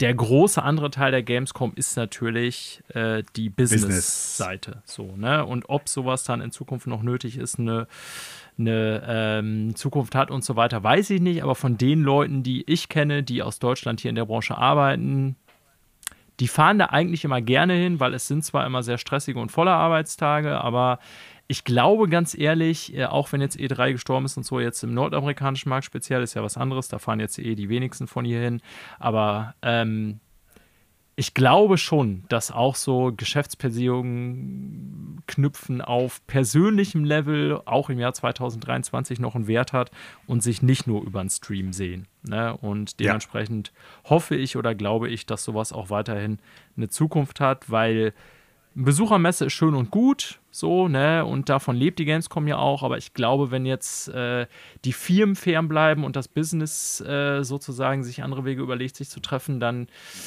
ja, ich meine, gut, dann hätte man im Zweifelsfall etwas anderes. Dann hätte man vielleicht sowas wie, ähm, ja, wie diese großen Besuchermessen äh, in den USA halt, von Comic-Con über PAX oder was weiß ich was. Das ist ja auch eher primär darauf ausgelegt, dass da halt so ähm, Fans zusammenkommen. Ne? Aber ich glaube schon, dass bei der Gamescom ja. auch der Business-Teil schon noch auch eine gewisse Rolle spielt, dass man da halt innerhalb der Branche zusammenkommt. Das glaube ich auch. So, kommen wir zu Ubisoft. Ubisoft kann mal wieder nichts geheim halten. Das ist ja jetzt auch nichts Neues bei denen. Ne? Äh, wir warten ja schon sehr, sehr lange auf ein sehr heiß geliebtes altes Spiel. Prince of Persia Sands of Time. Und äh, jetzt ist rausgekommen, es geht gar nicht um dieses Spiel, sondern es geht um Beyond, Beyond Good and Evil 20. Jubiläum Edition, nenne ich es jetzt mal auf Deutsch, also 20th Anniversary Edition wurde vom US Ratings Board, also quasi von der äh, FSK-USK der USA quasi geleakt. Ja.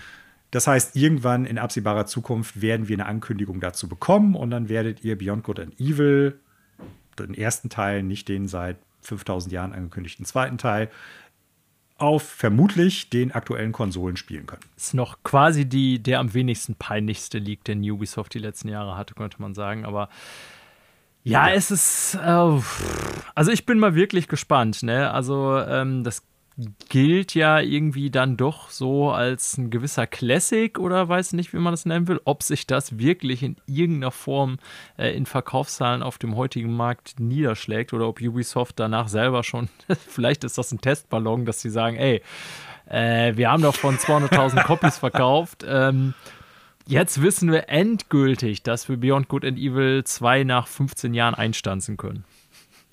Ja, das war auch mein erster Gedanke, als du das so angefangen hast, so vom Wegen. Wenn sich das nicht verkauft, dann ist Beyond Good and Evil 2 einfach dote. Äh, ich glaube ja, und ich bleibe auch dabei, wenn die das so denken sollten, das eine hat mit dem anderen gar nichts zu tun. Also allein schon vom Ton. Der Trailer von Beyond and Good and Evil 2 ist ja hochnotpeinlich. Ja. Also der hat auch nichts mehr mit dem Setting oder der Atmosphäre von dem ersten Teil zu tun. Nee. Es ist, also Und wow, ich war echt schockiert, ja. als ich das damals gesehen hatte. Ähm, ich finde Beyond Good and Evil, das Originalspiel, gut. Das ist ein guter Zelda-Klon. Aber ich muss gleichzeitig auch sagen, es ist jetzt nichts irgendwie, wo ich dran denken würde, Alter, das muss unbedingt einen Nachfolger kriegen, weil auch das, glaube ich, müsste heutzutage einiges an Shelter einstecken. Also wenn die jetzt hier ein Remake ankündigen, dann müssen die da einiges dran machen. Wenn es ein Remaster ist, eigentlich auch, weil das ist ein solides Spiel, aber es ist, es ist ein Kind seiner Zeit auf allen Ebenen. Ja. Ja. Und nicht nur wegen der Grafik oder Steuerung. So. Also, jetzt nochmal, also ich, ich glaube noch nicht mal, dass ich mit der Zahl jetzt irgendwie tief gestapelt habe oder so, weil ganz im Ernst, also mich würde das sehr interessieren, ne? das wird ja kommen. Also bei solchen Leaks können wir immer davon ausgehen, das wird so sein. Wenn eine Ratingagentur irgendwas ratet, dann kommt da auch was. Ähm, ja. Das sind ja quasi Behörden. So, aber was meinen die wohl? Was ist so die Internal Projection bei Ubisoft? Was verkauft man davon heutzutage? Denn einerseits wird man diesen Titel einfach nicht los. Also der spielt immer mal wieder durchs Netz und nicht nur, weil der zweite Teil jetzt irgendwie, glaube ich, den Rekord gebrochen hat für das Spiel, was am längsten in der Entwicklung ist. Äh, sondern ja, weil irgendwie das man ist könnte. Ja erst 2020 angekündigt worden. Ist das so? Also der Trailer ich kommt meine, von 2020. Ja, egal. Ich also ich kann es nochmal nachgucken. Ich meine, dass äh, das offiziell mittlerweile als das Spiel gilt, was am längsten in Entwicklung ist. Aber wie auch immer, ähm, die wirklichen Verkaufszahlen, glaube ich, werden noch nicht mal ich frage mal so, Manuel, kannst du dir vorstellen, dass man im heutigen Markt davon eine Million verkauft? Also das Spiel hat immer so, da wird immer drüber geredet, als ob das so ein Kult-Following hätte oder als wäre das irgendwie so ein Classic oder so. Aber ich glaube, wenn sich das wirklich monetarisieren muss, dann wird man doch merken, dass das gar nicht so viele Leute kaufen werden. Ich vielleicht vertue ich mich auch total, aber ich bin sehr gespannt, so werde ich natürlich nie erfahren, was Ubisoft davon äh, erwartet, verkaufen zu können, von diesem Remaster oder dieser 20th mhm. Anniversary Edition. Ähm, ja, mich würde es tatsächlich stark wundern, wenn es mehr als maximal ein paar hunderttausend sind. Also das Original, ich glaube schon, dass das ein Kultklassiker mittlerweile ist. Ähnlich wie sowas wie Psychonauts. Ähm, ähnlich wie Psychonauts hat sich das aber auch nicht ausreichend verkauft. Das stimmt, das war ja damals schon nicht der Megaseller. Das ist ein guter Punkt von dir. Ja. Hm. Ne, also okay. Das war schon, ich glaube, ein ziemlicher Flop für, für, für Ubisoft damals. Äh, klar wirst du Leute haben, die dann irgendwie sagen, ja, ey, ich war damals nicht zugegen, als das Spiel gefloppt ist. Ich will jetzt mal gucken, warum das halt so ein Kult-Klassiker irgendwie ist, warum die Leute im Netz das vor allen Dingen so gut beleumunden und ich kaufe mir das mal. Vielleicht wird es dann auch entsprechende Wertungen kriegen, die das Ganze dann noch stützen, weil es irgendwie, keine Ahnung, eine 9 oder so kriegt von irgendwie großen Videospielseiten. Vielleicht hat es das dann auch irgendwie subjektiv verdient. Das will ich jetzt gerade gar nicht irgendwie ausschließen. Aber ich glaube, für die meisten Leute wird das so ein Ding sein. Äh, das ist ein altes Spiel, was mich damals nicht interessiert hat. Das interessiert mich jetzt auch nur bedingt. Oder das ist ein Spiel von damals, das ich gar nicht kenne, weil ich habe auch damals nichts damit zu tun gehabt. Das ist keine Marke irgendwie, die schon so und so viele äh, Spiele unterm Gürtel hat. Und das ist vor allem auch eine Marke, die mittlerweile so ein bisschen auch, ich sag mal, lächerlich geworden ist, weil das Ding immer wieder angeteased worden ist. Also mit das Ding meine ich Beyond Good and Evil 2. Und seitdem das offiziell angekündigt ist, hat man da auch nichts mehr von gesehen. Und klar, man kann sich jetzt drüber streiten, andere Leute mögen den Trailer gut gefunden haben. Ich fand den wirklich einfach nur schlimm und peinlich äh, mit den Profanitäten da drin. Aber gut, so, ich glaube nicht, dass das Ding sich gut verkaufen wird. Ja. Ob das dann halt reicht für Ubisoft, um zu sagen, jetzt bleiben wir bei Beyond Good and Evil 2 da an der Stange und machen da weiter. Oder dass sie sagen, das hat jetzt die Entwicklungskosten von diesem Remaster oder Remake, was immer es dann auch werden sollte, wieder eingefahren. Keine Ahnung. Aber ich glaube, das wird theoretisch. Entweder gehen die von vornherein davon aus, das wird jetzt kein großer Verkaufsschlager, oder das wird sowieso nur so ein Download-Titel, nur in Anführungsstrichen ich glaube nicht, dass sie das als, als nee, das großes ich Ding irgendwie nicht. platzieren als können. Game oder irgendwie großen Release oder so. Nee, nee. Ja, also stellt euch darauf ein, bevor ihr Good and Beyond Good and Evil 2 in den Händen haltet, könnt ihr eins auf jeden Fall spielen. ja. Gut, und dann kommen wir als letzten Punkt heute, heute nochmal in die Gerüchteküche und schnuppern da ein bisschen rein. Und äh, im Prinzip ist es nur ein kurzer Satz. Wir brauchen auch gar nicht lange drüber schreiben, sprechen oder sonst irgendwie was machen. Äh, Jeff Grubb hat auf Twitter, ich sage jetzt auch bewusst Twitter und nicht den neuen Namen dieses äh, Social Media Dings, äh, hat auf Twitter gesagt, äh, er hat gehört, dass eventuell ein State of Play bald kommen könnte. Also, dass PlayStation sagt, hier, es wird bald wieder äh, ein bisschen Neuigkeiten, neues Futter und so weiter und so fort geben. Ist jetzt für mich nicht irgendwie erstaunlich oder ungewöhnlich, weil bald kommt Spider-Man 2 raus und ich denke, um den Spider-Man 2 Launch allein werden die schon irgendwie was wieder stricken. Ja, also an sich ein State of Play jetzt zum Beispiel zu Spider-Man, klar, ähm, würde mich jetzt nicht wundern. Das ist ja schon auch einer der größten Titel, kann man sagen, für Sony. Jetzt auch unter allen First-Party-Titeln, nicht nur dieses Jahr, denn Spider-Man 1 mhm. hat, glaube ich, wenn ich das richtig in Erinnerung habe, das erfolgreichste PlayStation. Genau, ich glaube, das erfolgreichste PlayStation-Spiel nach wie vor. Liegt natürlich auch an der Zugkraft der Marke Spider-Man, muss man ganz klar sagen. Ähm, Aber auch daran, dass es gute Spiele waren. Ist, ja, definitiv, klar. So, und dass dazu noch was kommt, irgendwie, das haben sie ja in den letzten Jahren immer mal wieder gemacht, ähnlich wie Nintendo das mit ihren Directs auch, haben wir vorhin noch bei Mario drüber gesprochen. Also, dass sowas kommt, ähm, gehe ich eigentlich fast von aus, so irgendwie 15 Minuten Spider-Man 2, wobei ich gar nicht mehr davon sehen muss, aber okay. Ähm, ich könnte mir aber auch vorstellen, also viele haben ja nach dem letzten, inklusive uns beiden gesagt, nach dem letzten großen äh, wie hieß es, PlayStation Showcase, dass da eigentlich noch so zu viel an Fragen offen ist. Wir haben ein, zwei neue Games gesehen, vor allen Dingen aus deren Live-Service-Sparte hier, dieses komische mhm.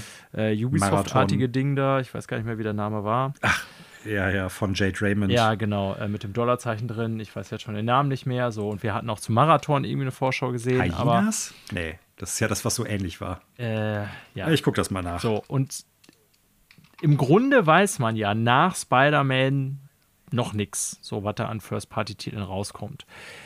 Das muss jetzt nicht heißen, dass Sony uns irgendwie jetzt innerhalb der nächsten vier Wochen das ganze Jahr 2024 darlegt. Und ich hätte auch eher später im Jahr erwartet. Aber ich würde schon eigentlich vermuten, dass die so langsam so Richtung, keine Ahnung, November oder so nicht sich nochmal eigentlich irgendwann in die Karten blicken lassen müssten. Ey, wir haben da noch Folgendes in der Pipeline. Das kommt übrigens. Wir wissen von einigen Sachen, wie Wolverine und so, angeblich auch nächstes Jahr, aber ja, im Grunde ist alles nach Spider-Man, so was Exclusives, First-Party-Titel angeht, erstmal ziemlich viel Fragezeichen und irgendwann wird ein Zeitpunkt kommen, da wo, ja, wo die was sagen müssen. Ähm, klar, es gibt sowas wie Game Awards noch am Ende des Jahres. Ja, das ist so, finde ich mal, der letzte Termin, wo was Großes mhm. an Nachrichten oder äh, Ankündigungen kommen kann. Äh, könnte mir aber auch gut vorstellen, dass jetzt zeitnah tatsächlich nochmal sowas kommt, was nicht nur ein Spider-Man Special State of Play ist. Nee, äh, ich meinte damit auch tatsächlich nicht, dass es dann nur um Spider-Man geht, aber ich glaube, so darum Ach so, zu, drum dass da was machen ja, können. Okay. So meinte ich ja, das, ja. ne? Dann, also das war eher so mein Gedankengang. Aber ja, ich meine, im Endeffekt ist das halt auch schon die Nachricht gewesen oder das Gerücht gewesen. Nachricht ist es ja gar nicht. Ich bin auch davon überzeugt, irgendwann wird es wieder ein Nintendo Direct geben. Ja, mit Sicherheit. Obwohl die für Also vager Jahr, kann man es. Nein, klar. Aber ich weiß, was du meinst. Ne? Dieses Jahr ja, können wir noch ja. abhaken, aber so für nächstes Jahr ähm, wissen wir noch relativ wenig. Ja. So, und damit sind wir auch schon am Ende des Podcastes angekommen. Heute zum Glück mal keine dreistündige Monster-Episode, so wie letzte Woche, sondern so ein bisschen im Rahmen, den wir sonst auch immer haben, so um die zwei Stunden herum. Ich bedanke mich bei allen Zuhörern. Ich bedanke mich natürlich auch bei dir, Daniel. Es war mir wie immer eine Freude, mit dir zu schnacken. Ich freue mich jedes Mal darauf, den Podcast hier mit dir und auch mit den anderen Podcast-Leuten aufnehmen zu können. Besten Dank nach Köln. Ja, wie immer gerne. Hat äh, Spaß gemacht, auch wenn ich nach der Arbeit erst etwas müde war.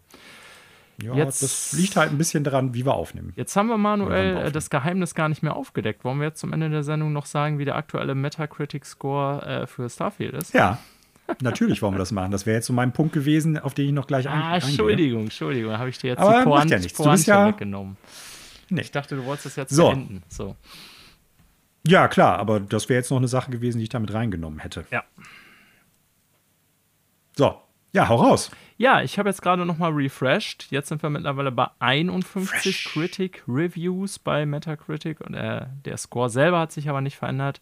87 und weiß nicht, wie es dir das geht, ist, ist, auch für ja. mich ungefähr das, was ich erwartet hatte. Also ich hatte, hätte ich vorher tippen müssen, hätte ich gesagt zwischen 85 und 90. Ich hatte, ich weiß nicht aus welchen Gründen auch immer, weil ich meine, ich habe mich über die Möglichkeit ja schon geäußert, wie Bethesda sozusagen, ob die da nochmal so ein Spiel rausbringen werden, was wirklich alle mit 90 oder 100 oder 95 oder so. Also ich habe jetzt persönlich irgendwie keine 95er, 97er Wertung oder so wie bei Baldur's Gate erwartet, sondern eher das, was wir jetzt bisher haben, was immer noch ein sehr gutes Spiel wäre, um das mal klarzulegen. Ne? Mhm. Ähm, ja, ich bin gespannt jetzt natürlich so bei den Reviews mal äh, so ein bisschen in die Tiefe zu gehen, um mal zu gucken, was die alle so gesagt, geschrieben haben. Ja, also ich werde mir das heute Abend auch noch so beim Abendbrot ein bisschen reinziehen, auf jeden Fall. Und das passt auch wohl so mit dem, was ich gedacht habe. Also so 8, 5 bis 9 habe ich so erwartet. Ähm, ich habe Bock auf das Spiel, ich habe Bock auf die Welten, ähm, ich habe Bock auf die Reviews und bin einfach mal gespannt, so wo liegt es dann genau auf meiner Erwartungsspanne, wo, wo fällt das dann genau nieder? Ja. Von daher, mal gucken. So, Jetzt machen wir aber den Sack hier tatsächlich zu. Äh, wir hoffen, ihr seid nächste Woche wieder dabei. Wir hoffen vor allen Dingen auch, es hat euch gefallen. Und äh, wenn ihr uns unterstützen wollt, dann könnt ihr das machen. Und zwar nicht, indem ihr uns Geld schickt oder Patreon oder sonst was. So einen Quatsch machen wir nicht. Sondern äh, ihr könnt uns Bewertungen dalassen auf den Podcast-Portalen, auf denen ihr uns hört. Das hilft uns auf jeden Fall bei der Sichtbarkeit. Dann werden andere Leute auf uns aufmerksam. Ihr könnt uns natürlich auch generell an Freunde, Verwandte, Feinde oder sonst wie Personen weiterempfehlen.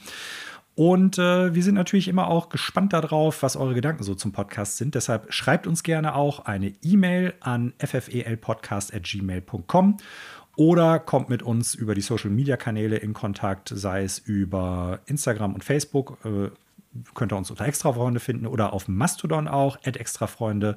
Wir sind auf social.cologne zu finden. Wir sind immer erpicht darauf, eure Meinung, Gedanken, Ideen oder Vorschläge und Kritikpunkte zu hören. Also kommt mit uns einfach in Kontakt. Wir freuen uns darauf. Und in diesem Sinne bleibt mir nichts weiteres mehr zu sagen als Tschüss und bleibt extra freundlich und ich übergebe an dich, Daniel. Und ich sage Ciao und bis zum nächsten Mal.